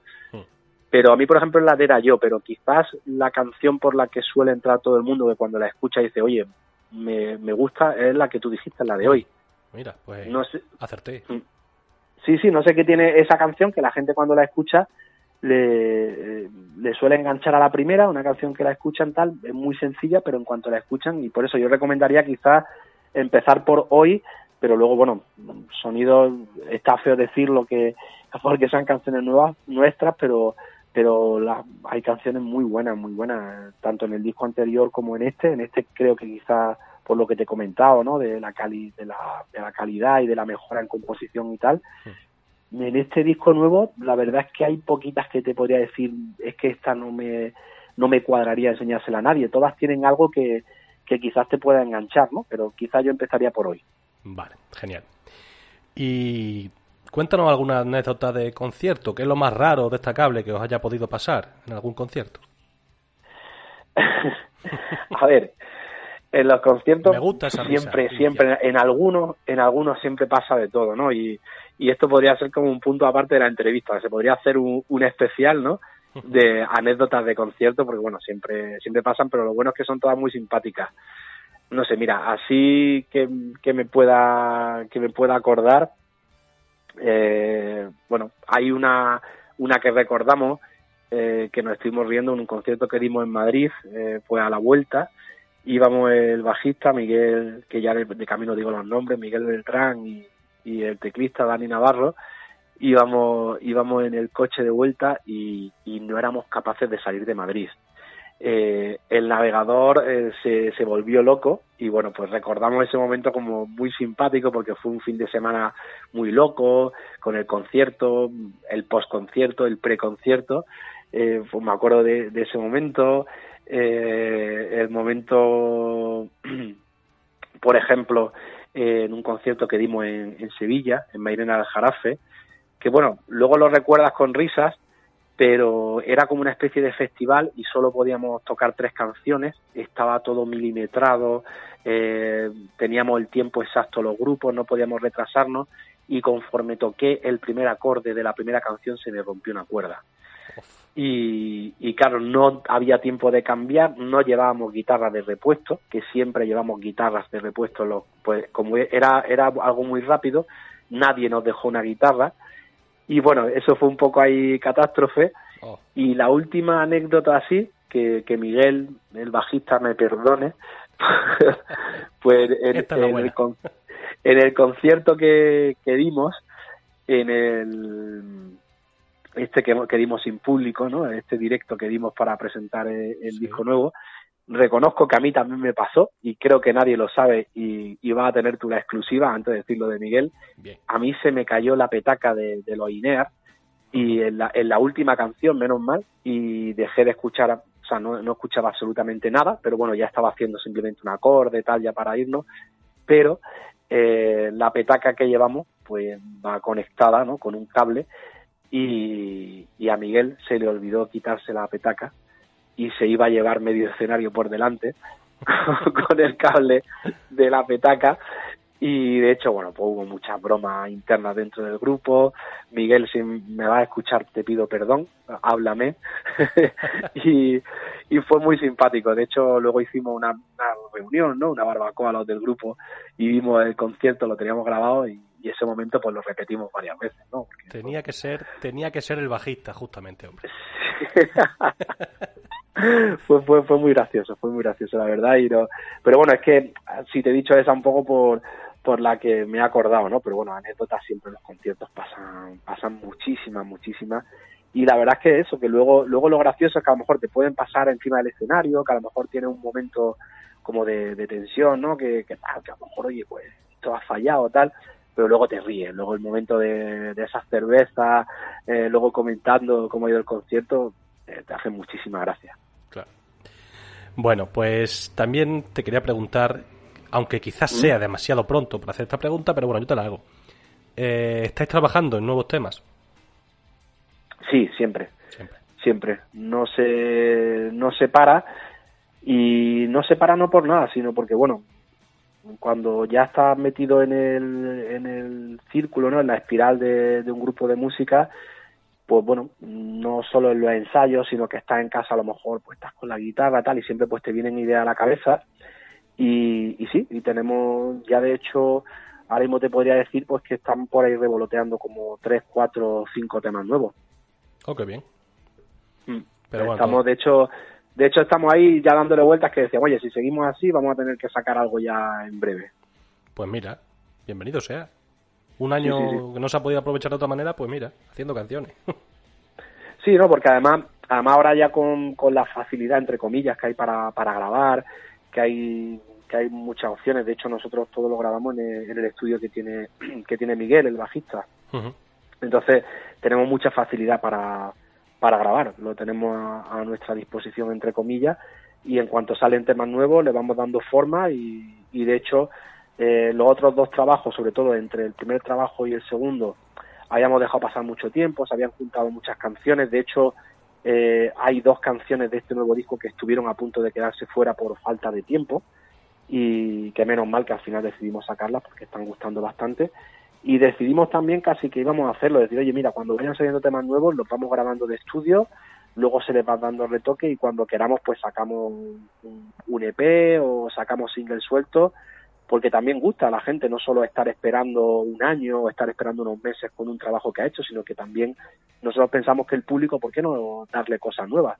Sí, además cada vez se lleva más eso de sacar canciones sueltas. Mm. Nosotros que lo vamos a hacer, o sea, lo decidimos y, y ya te digo, ahora mismo, seguro, seguro, ahora mismo hay hay un par de temas, dos, tres temas que están ya casi casi terminados, uno seguro está terminado, hay dos o tres tal y un par de ellos que hay en el aire, o sea que estamos rondando cinco temas, pero bueno, vamos a empezar a grabarlo y seguramente empecemos a soltar a soltar singles. Yo he de reconocer que estoy chapado a la antigua quizá y soy de disco. Yo espero con Mm. ansia más el disco que... Hombre, los singles siempre están bien. Pero que al Mm. final formen parte de un disco, porque hay gente que saca singles pero luego no los incluye en un disco. A Mm. mí, a mí eso personalmente, bueno, me gusta menos, pero, pero bueno, eso es Sí, algo, no. es algo personal. No, no, no, yo lo veo, yo lo veo igual, porque un single se queda ahí como, como abandonado, ¿no? Has sacado el single, ahí se queda, a no ser que hayas pegado un pelotazo de single, pero, pero nuestra intención es ir sacando poquito a poco y luego, pues imagínate, ¿no? Pues dentro de un año dentro de X meses decir, oye, pues vamos a sacar otro, otro disco, pues bueno, pues esos singles que aparte han madurado, porque encima lo que les pasa es que maduran con los directos, maduran con el tiempo, maduran con los ensayos, pues decir, bueno, pues ahora le vamos a dar una pequeña forma o le vamos a cambiar un poco el sonido, le vamos a cambiar tal y ya van dentro de, de un disco, claro que sí. Pues León, estamos llegando al final de la entrevista, pero mm, no vas a ser menos que nadie y te voy a hacer las tres preguntas que les hacemos a todos los invitados que pasan por aquí. Eh. Son tres preguntas muy sencillas, como somos Rock and Films y hablamos de cine y de música, pues nada, te voy a preguntar básicamente sobre eso. La primera sería que, ¿qué película es la última que has visto? Espérate que tengo que hacer memoria porque es que últimamente he visto un montón y tengo que hacer memoria, la última, la última, la última. Eh, O la última que recuerdes así con más...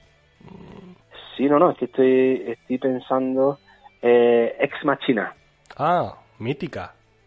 sí, Mítica. Ex Machina. ¿Y qué tal? Es que estaba pensando porque me quedé, me quedé ayer, empecé a ver 1917 y me quedé a medias. Sí, pero ¿por qué no te gustó o porque...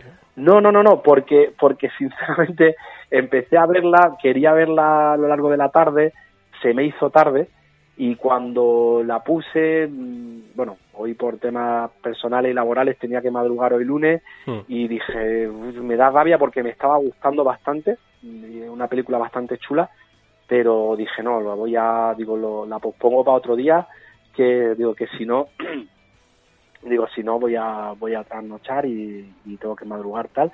Pero ya te digo, la última que, que vi, eh, entera, que la vi el día anterior, es la de Ex Machina, bastante chula. Está muy bien. Vale, ¿y series? ¿Eres de series? ¿Estás viendo alguna? La última que he terminado, Dark, Dark, vale. un clásico. Te gusta también, ¿no? Buena serie. Muy chula, muy chula. De hecho, tomé ahí una serie de notas, porque bueno, normalmente soy el que, el que compone las canciones y tengo ahí unas notas porque me, me gustó. Me gustó la serie, me gustó sobre todo, no voy a hacer spoiler por si alguien no la ha visto, me gustó mucho el capítulo final y tengo varias anotaciones porque igual me gustaría hacer alguna, alguna canción sobre, sobre ese tema. Oh, mira, qué guay. Mezclar ahí... Bueno, no es cine, pero sí series y música. Eso siempre mola. Y Mm. más a esta casa. Y bueno, eh, Sí. la última pregunta. ¿Qué música estás escuchando así últimamente con mucha... habitu- habitualmente? soy de los que escucha un poco de todo, ¿no? O sea, escucho, escucho mucha música. No sé, hay, hay uno que es verdad que es un CD que lo he escuchado muchísimo y que lo llevo como, como CD de, de, de cabecera, ¿no? Como el típico libro que tienes que lo lees, que, que es el de 1999 de, de Love of Lesbian. Ah, vale. Vale. Me encanta, no es que sea una novedad, pero lo veo un, un disco redondo. Está totalmente redondo y, y me encanta. O sea, y de vez en cuando lo pongo porque me gusta escuchar, pero bueno, no sé, ayer, ayer o antes de ayer por la noche estuve escuchando un poco de 12 canciones inspiradas de 091, eh, el otro día estuve escuchando Lori Meyers, o sea que... Vale, te gusta mucho que- así la música indie, por lo que veo.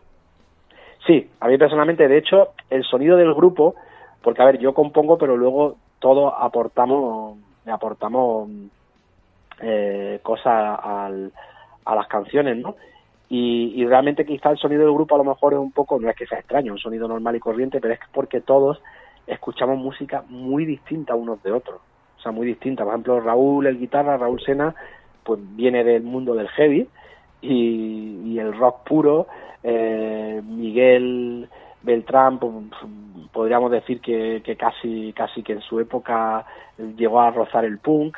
Eh, Dani Navarro, el progressive, el batería, no, no lo he mencionado, Alex, eh, bueno, es, músico profesional y, tiene una, una influencia también quizá un poco metaleras, ¿no? O, o tal, y entonces viene todo un poco independientemente de que, de que luego, si es verdad que tenemos ciertos nexos comunes, por ejemplo, no sé, Vetusta Morla, pues nos suele gustar a todos, tenemos algunas cosas que eso es lo que hace que, que luego las canciones tengan sonidos muy distintos. Sí, claro, al final eso le da una personalidad al grupo. Mm. Eso siempre es bueno. Mm. Bueno, pues León, pues muchísimas gracias por atendernos. No sé si te has quedado con ganas de decirnos algo.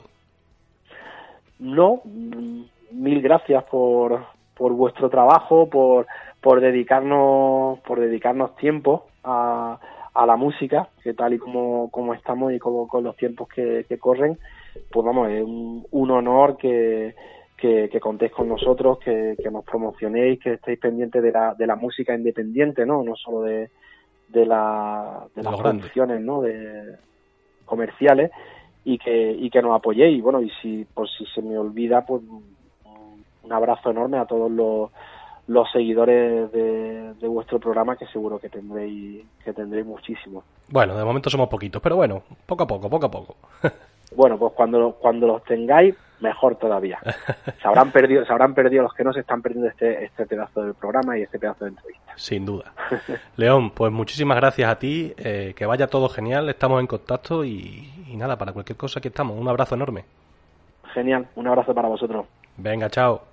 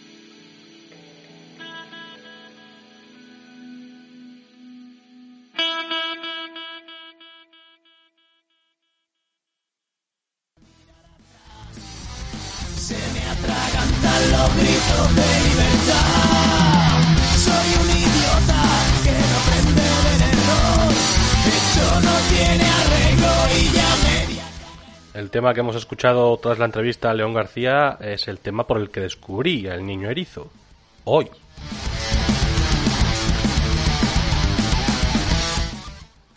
Y bueno, llega la hora de hacer un breve repaso a la web, a rockandfilms.es, a los últimos cuatro titulares concretamente. No grito a la espalda. Prefiero la sinceridad. No quiero ser Brian Johnson habla sobre la situación actual de ACDC.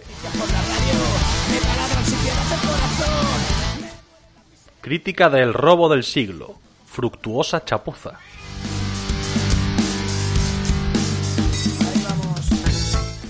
Crítica de los nuevos mutantes. Guinda al pastel mutante de Fox.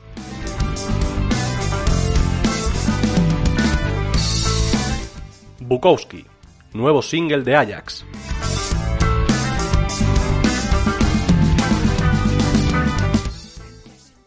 Y hasta aquí los titulares. Ha sido rápido.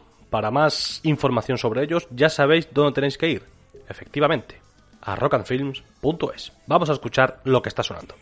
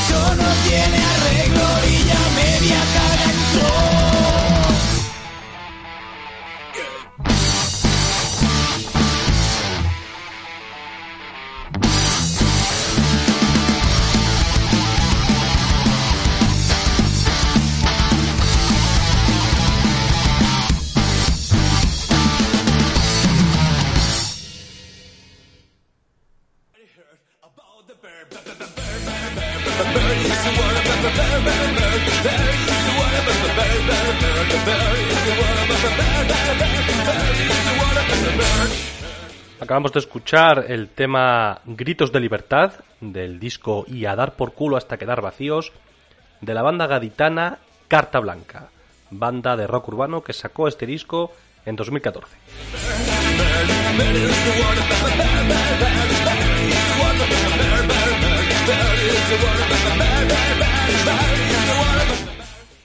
Y ahora toca que en la sección Ojo que quema, que os transmitamos nuestras primeras impresiones sobre las últimas cosas que hemos visto. En este caso, primera impresión sobre Orígenes Secretos y primera impresión sobre la miniserie El robo del siglo. Vamos con ello, os dejo con la primera impresión sobre Orígenes Secretos.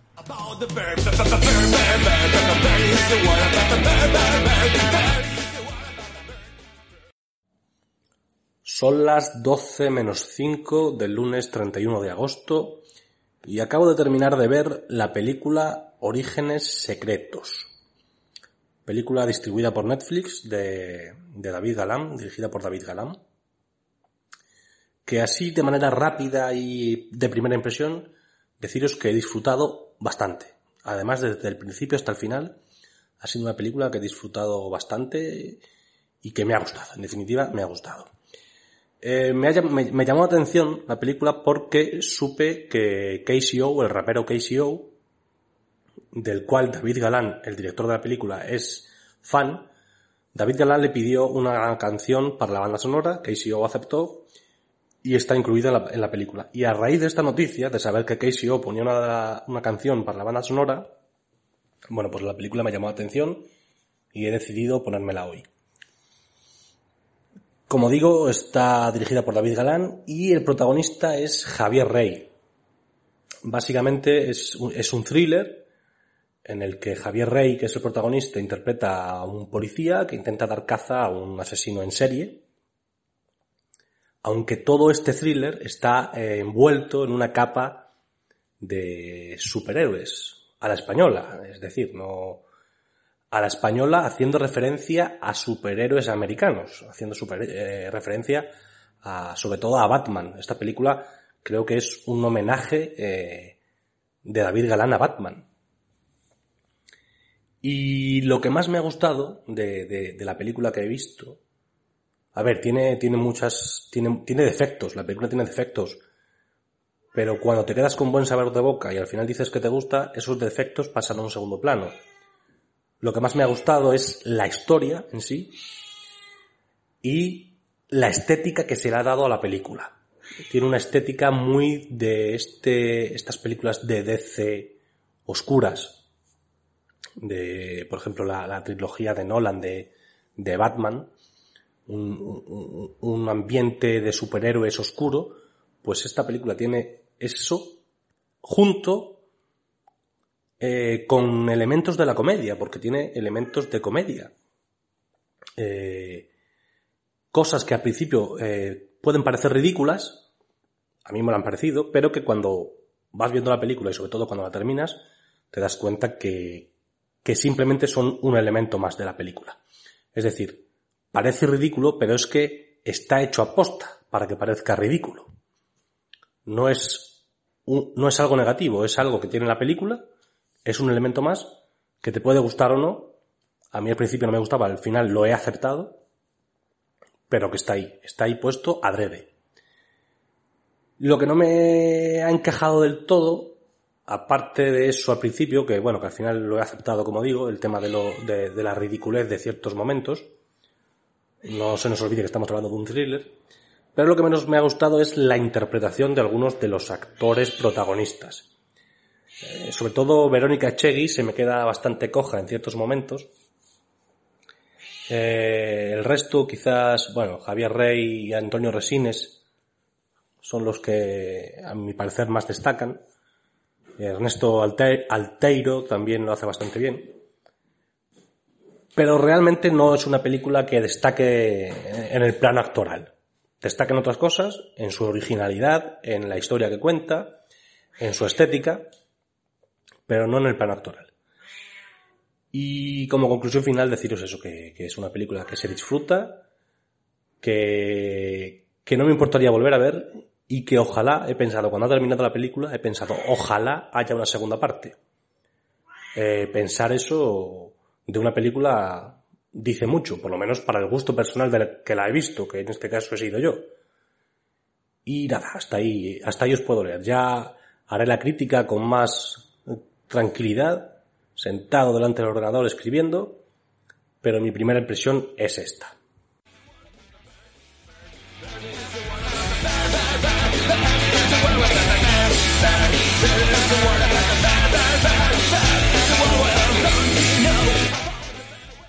Como digo, esa fue mi primera impresión justo después de ver la película. A día de hoy, tengo que deciros que la película me flipa todavía más que entonces. La he interiorizado y me gusta mucho. Mucho, mucho. De hecho, no descarto volver a verla próximamente. Y nada, si queréis leer la crítica completa, eh, pues ya sabéis, en rockandfilms.es la tendréis. Ahora mismo no está, pero cuando estés escuchando esto, seguramente sí que esté ya.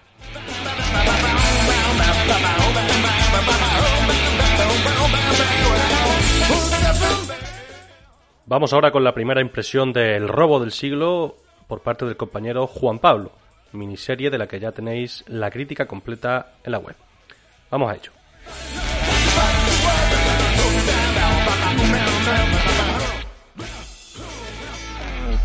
El robo del siglo es una miniserie de seis capítulos original de Netflix, es una producción colombiana y siguiendo la, la estela del gran éxito que ha tenido que han tenido las cuatro temporadas de La Casa de Papel, pues nos toma como punto de partida el atraco que sufrió el Banco de la República Colombiana en la localidad de Valledupar. Eh, fue el mayor robo en la historia de ese país. Se extrajeron del banco más de 20.000 millones de pesos, lo cual fue, bueno, pues supuso un- una auténtica conmoción allí en la, en la sociedad colombiana. A partir de aquí, la propuesta no pretende ser un, un análisis exhaustivo de, de lo que ocurrió, eso lo deja claro en los títulos de crédito. Toma ese robo como punto de partida, pero hace una interpretación un tanto libre. Eh, apar- eh, la, la miniserie tiene dos, tiene dos partes diferenciadas. La primera, en la que se narra mm, bueno, pues los pormenores de, del golpe, cómo se prepara el mismo, cómo se ejecuta, pues toma los elementos típicos del thriller. Mm, es, un, es una parte que se deja ver bien, cuenta con una producción típica de Netflix, eh, muy aseada y quizás lo más chocante sea la caracterización que se realiza de los protagonistas de este golpe. Son chapuceros. Eh, yo en la crítica que he escrito para la web eh, decía que parecen sacados de un casting de Torrente. Parece que ha sido Santiago Segura quien los ha colocado de esa suerte. No es baladí que los directores hayan enfatizado esas, esas características y que, un grupo de personajes mm, como estos sean capaces de eh, ejecutar con éxito el mayor robo en la historia de Colombia habla mm, de las disfuncionalidades del Estado colombiano, de un país que no controla buena parte de su territorio, con una corrupción endémica, y quizás esa sea la parte más, más relevante. Eh, la segunda mm, eh, la, segunda parte de la serie mm, habla sobre una vez que ya los, los ladrones tienen el botín en sus manos, habla sobre la digestión que esta gente hace del dinero que tienen, eh, cómo la policía intenta recuperar el dinero. Bueno, pues aquí ya se abre paso a las traiciones, se abren paso eh, a otra serie de cosas. Me ha parecido una, una parte menos interesante. Es más, eh, más de enredo, más de pastiche. Mm, la veo menos verosímil. Ahí mm, me ha gustado menos. Eh, por otro lado, mm, siendo una producción típica de Netflix, eh, me ha chocado y no me ha gustado la, música histriónica, muy estridente, con un uso excesivo de los elementos de percusión, con la que los directores intentan enfatizar eh, los momentos de tensión dramática. Me ha resultado desagradable. Cualquier caso, como digo, es una miniserie que se puede ver de corrido. Mm, No me ha desagradado del todo. La calificaría con tres estrellas sobre cinco. Y bueno, eh, podríamos calificar que es para, para echar el rato. Yo me quedaría eh, con los chirridos o con lo chocante que nos puede eh, resultar a nosotros pues un entorno de corrupción generalizada donde todo se puede comprar, donde todo se puede vender, eh, donde la ley más fuerte es la que impera. Eh, yo creo que son registros que mm, a nosotros que vivimos cómodamente en nuestros países pues nos puede resultar eh, particularmente llamativo, ¿no? Bueno, pues como digo, una serie para echar el rato.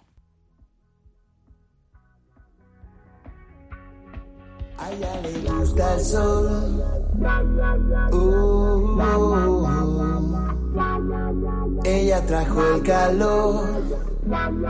Uh, Llegué, soy el rey de un nuevo mundo en el que todo va mejor. Y siempre gano, ella tiene el control. Uh, ya tiré el jersey, veo su sonrisa y me hace ser el campeón verano. Ella trajo el calor. Oh, oh, oh. Llega al corazón, entro directo y no espera ni peaje, no. Ella bebe ron y aquel licor que se hace con sus lágrimas. Yo la espero que se vista, es la reina de la pizza, siempre quiere ir de viaje por eso. Y es que cuando viene a verme, nunca duerme, a ella le gusta morderme en el autobús, a ella le gusta el sol.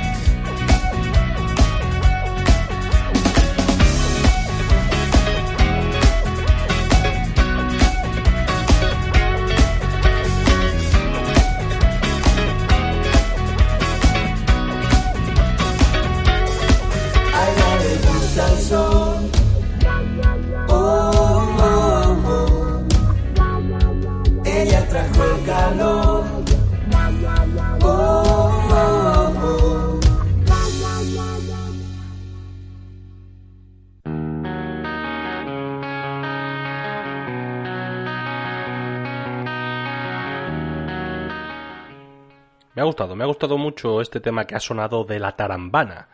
El tema se llama A ella le gusta el sol, pertenece a su disco de 2019 La batalla de los tontos y bueno, decir de la tarambana que es un grupo de Cádiz como Carta Blanca, hoy tocan grupos gaditanos y bueno, ellos su estilo de música lo definen como rock latino.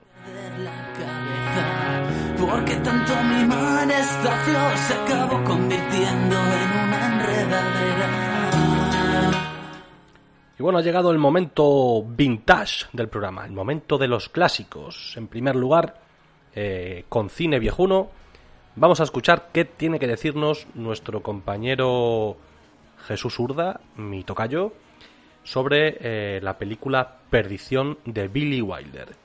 Vamos a escucharle.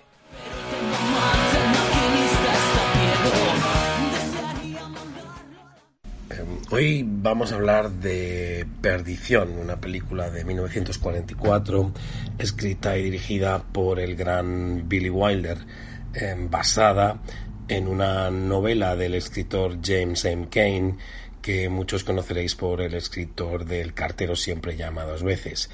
Perdición, como el Cartero siempre llama dos veces, es una película que nos que, que entra dentro de lo que llamamos eh, cine negro, ese film noir que los franceses eh, acuñaron el término film noir allá por los años 50, pero en esta época de los 40 era una película que era muy difícil de catalogar, era eh, un drama, había pasión, había melodrama, había mucha acción, pero había una cosa que cambiaba con respecto al cine de Hollywood de los años 30, incluso con el cine de, de gángsters, y es que esta vez los protagonistas son los villanos. La narrativa, el guion se centra en dos amantes que van a llevar a cabo un crimen, porque el cine negro, que es un género difícil de, catalogar y muchos consideran que el cine negro es simplemente uh, un estilo visual más que un género en sí, eh, se trata de eso, ¿no? El cine negro trata de muerte, trata de asesinatos, de ambición, de matar por dinero, matar por sexo, de adulterio, engaños, etcétera, etcétera. Y al final también se trata de castigar a estos villanos, asesinos o cómplices de un asesinato eh, en pantalla, es decir, no pueden salirse con la suya. Para los años 40 uh, esto no sería moralmente aceptado y yo creo que los espectadores tampoco estaban preparados para esto. Perdición eh, tiene dos estrellas de Hollywood eh, que ya eran estrellas durante los años 30. Por un lado, Fred McMurray, que interpreta a Walter Neff, un vendedor de seguros que va a acabar eh, matando por no solamente por dinero, sino también por pasión, por amor o por más bien sexo. Y la fan fatal en este caso es Phyllis Dietrich,son interpretada por eh, una grandiosa y sexualizada Bárbara Stanwyck. El caso es que mm, Walter Neff es un vendedor de seguros que eh, se alía con la mujer del señor Dietrichson eh, para acabar con él. Es decir, el señor Dietrichson tiene mucho dinero, pero es un señor muy mayor y Phyllis, mucho más joven, atractiva, ya digo, muy sexualizada por la cámara de Billy Wilder, eh, acaba atrapando a Walter Neff y convenciéndolo de que si se deshacen de su marido, quizá además podrían cobrar una doble indemnización, lo que sería también una doble compensación para ellos, es decir, podrían ser libres, seguir queriéndose, amándose o teniendo siguiendo con sus juegos o fantasías sexuales y por otra parte podrían empezar una nueva vida con la gran suma de dinero que, recogerían de esa doble compensación, esa double indemnity, que al fin y al cabo es el título en inglés, en original, es double indemnity. Em, por así decirlo, este tipo de, de películas eh, tenemos dos variantes. En este caso no tenemos la variante del cine negro con el típico detective urbano eh, tipo Philip Marlowe, eh, tenemos la variante donde ciudadanos medios americanos acaban enredados en una trama de adulterio y asesinato provocado por el deseo, la ambición, el sexo, etcétera. Es un cóctel tóxico y al igual que su relación, que también acaba siendo tóxica, para eh, que para el Hollywood de esa época, ya digo, supuso por una parte un endurecimiento de la actitud del espectador para con el crimen, pero por otra parte eh, ambos protagonistas tenían que ser castigados en pantalla al final. La película, como casi casi define el estilo visual del género, Perdición es casi como un manual de cómo hacer este tipo de cine. Eh, la oscuridad, la corrupción moral y la ambigüedad de los personajes se tienen que reflejar a través de la fotografía y elementos de la puesta en escena. Muy común este tipo de cine son los interiores marcados por contraste entre la luz y las sombras, exteriores nocturnos, calles mojadas, brillantes, rostros perdidos en la oscuridad, siluetas reflejadas en la pared y otros elementos importantes o clásicos son eh, el humo del cigarrillo, ¿no? Los personajes fuman todo el tiempo, eh, incluso las ventanas venecianas, ¿no? Eh, que la luz se filtra, la luz exterior que se filtra, se filtra a través de estas eh, listones de las ventanas venecianas reflejándose en las caras de los de los personajes o en la pared la voz en off también del narrador en primera persona es algo típico de este, de este género y que lo vemos sobre todo en esta película que funciona muy bien y que le da un toque existencial ya que el personaje empieza a preguntarse cómo fue capaz de caer en las redes de esta fan fatal, embaucadora, atractiva y dulce pero al mismo tiempo puede llegar a ser una auténtica eh, villana que, que, que acaba eh, arrastrando a un hombre aparentemente eh, ciudadano medio normal a, a, cometer un asesinato por ella, ¿no?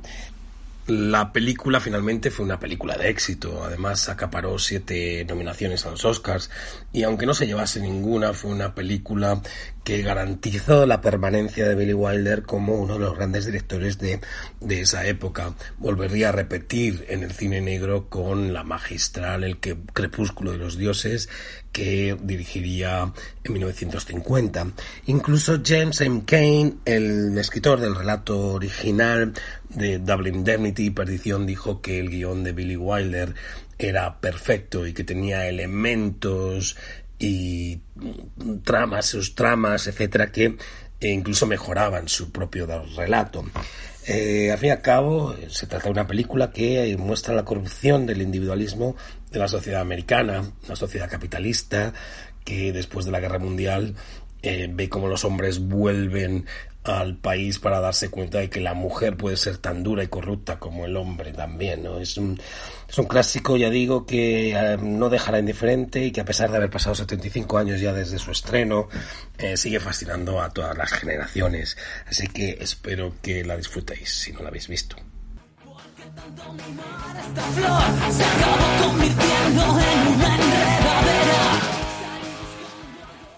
No me agrada usted, señor Norton. Buenos días, señores. Sí, no ha jugado mal, señor Norton. Llevaba usted la iniciativa. Pero falló en la línea de meta. Hizo un tiro ilegal fuera de juego y le anularon el tanto. Y lo malo es que no puede recuperarse porque se terminó el partido.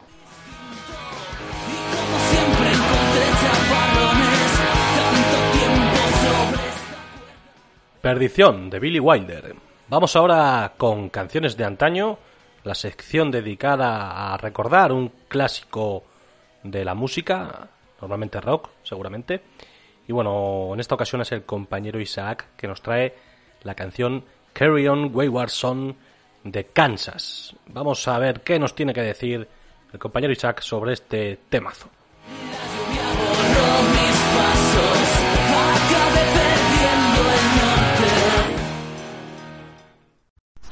Saludos, cenobitas del séptimo arte, amantes del celu...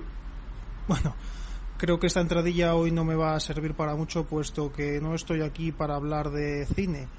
Hoy he sido requerido por el bien hallado conductor de este podcast, que merecería ya la etiqueta de patrimonio inmaterial de la humanidad, el podcast, no el conductor, para hablar de música. Sí, han oído bien, M-U-S-I-C-A, música.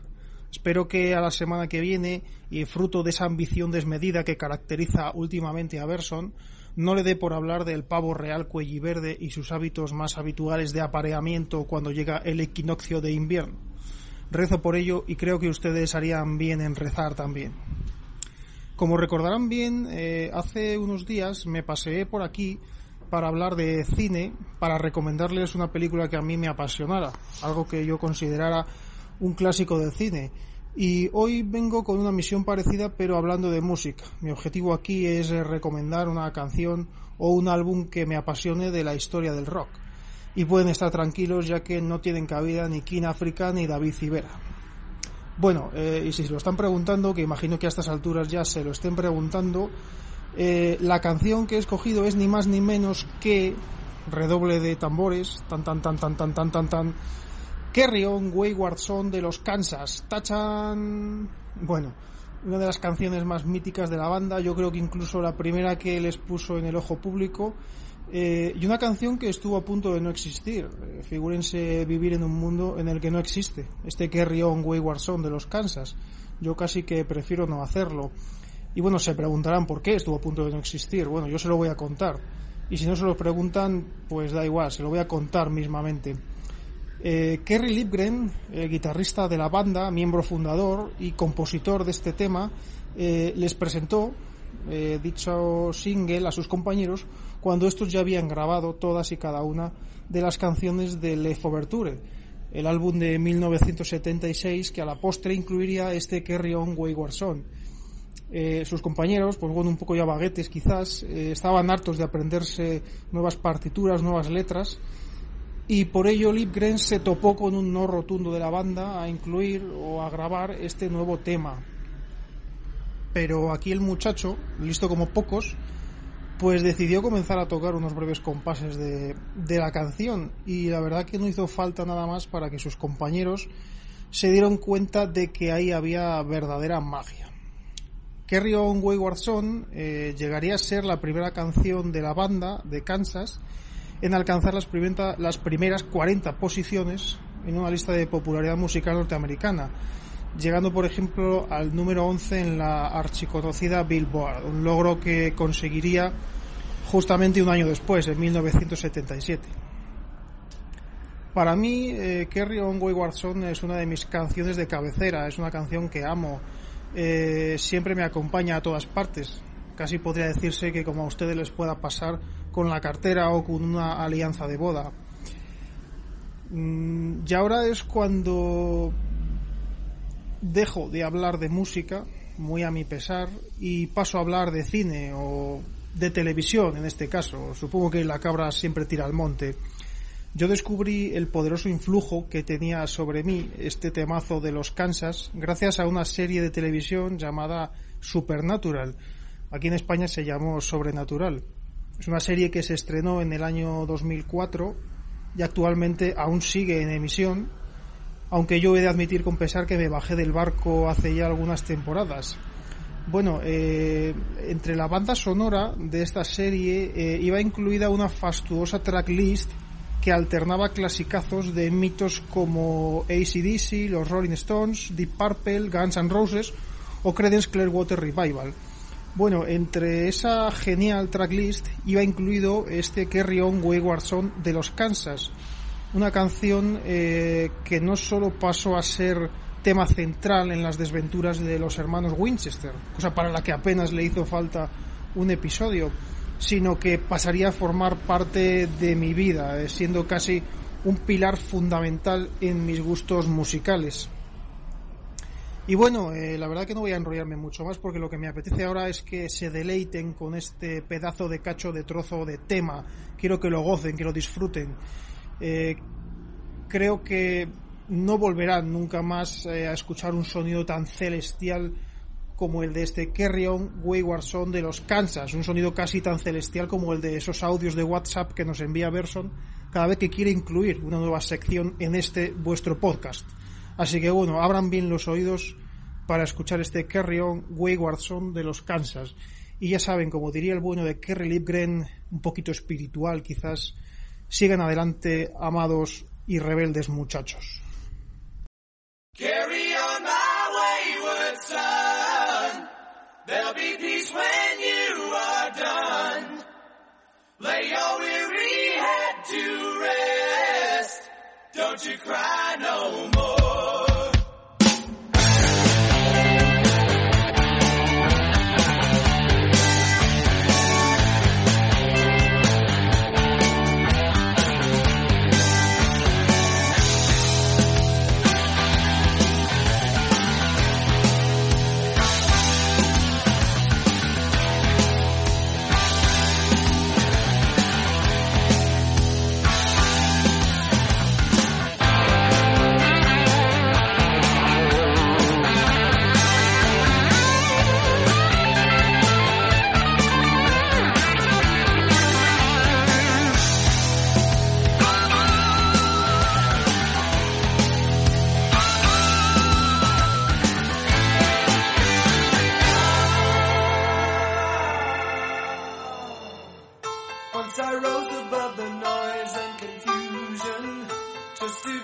Glimpse beyond this illusion. I was soaring ever higher,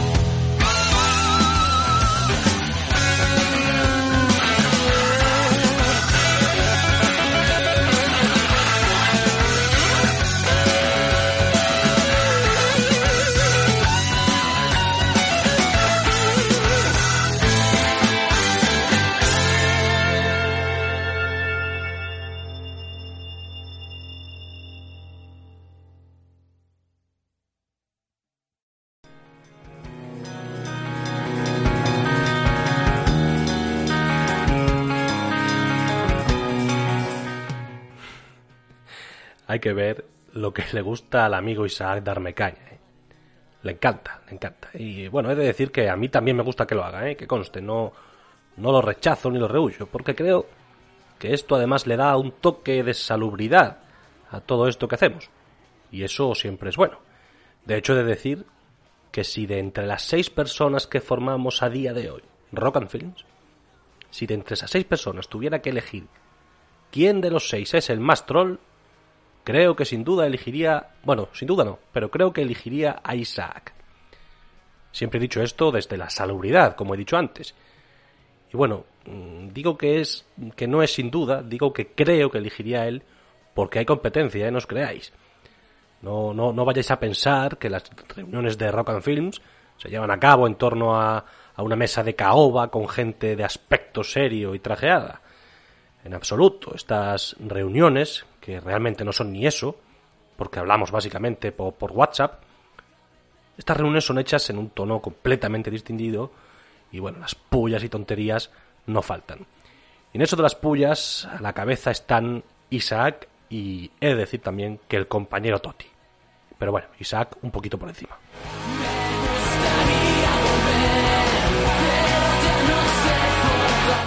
El resto somos gente más centrada.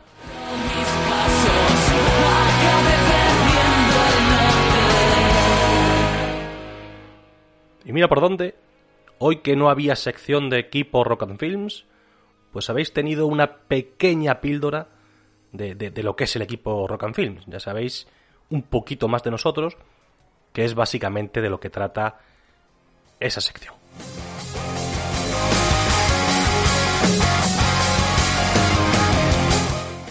Y bueno, vamos a escuchar este último tema que acaba de empezar a sonar y nos despedimos por hoy.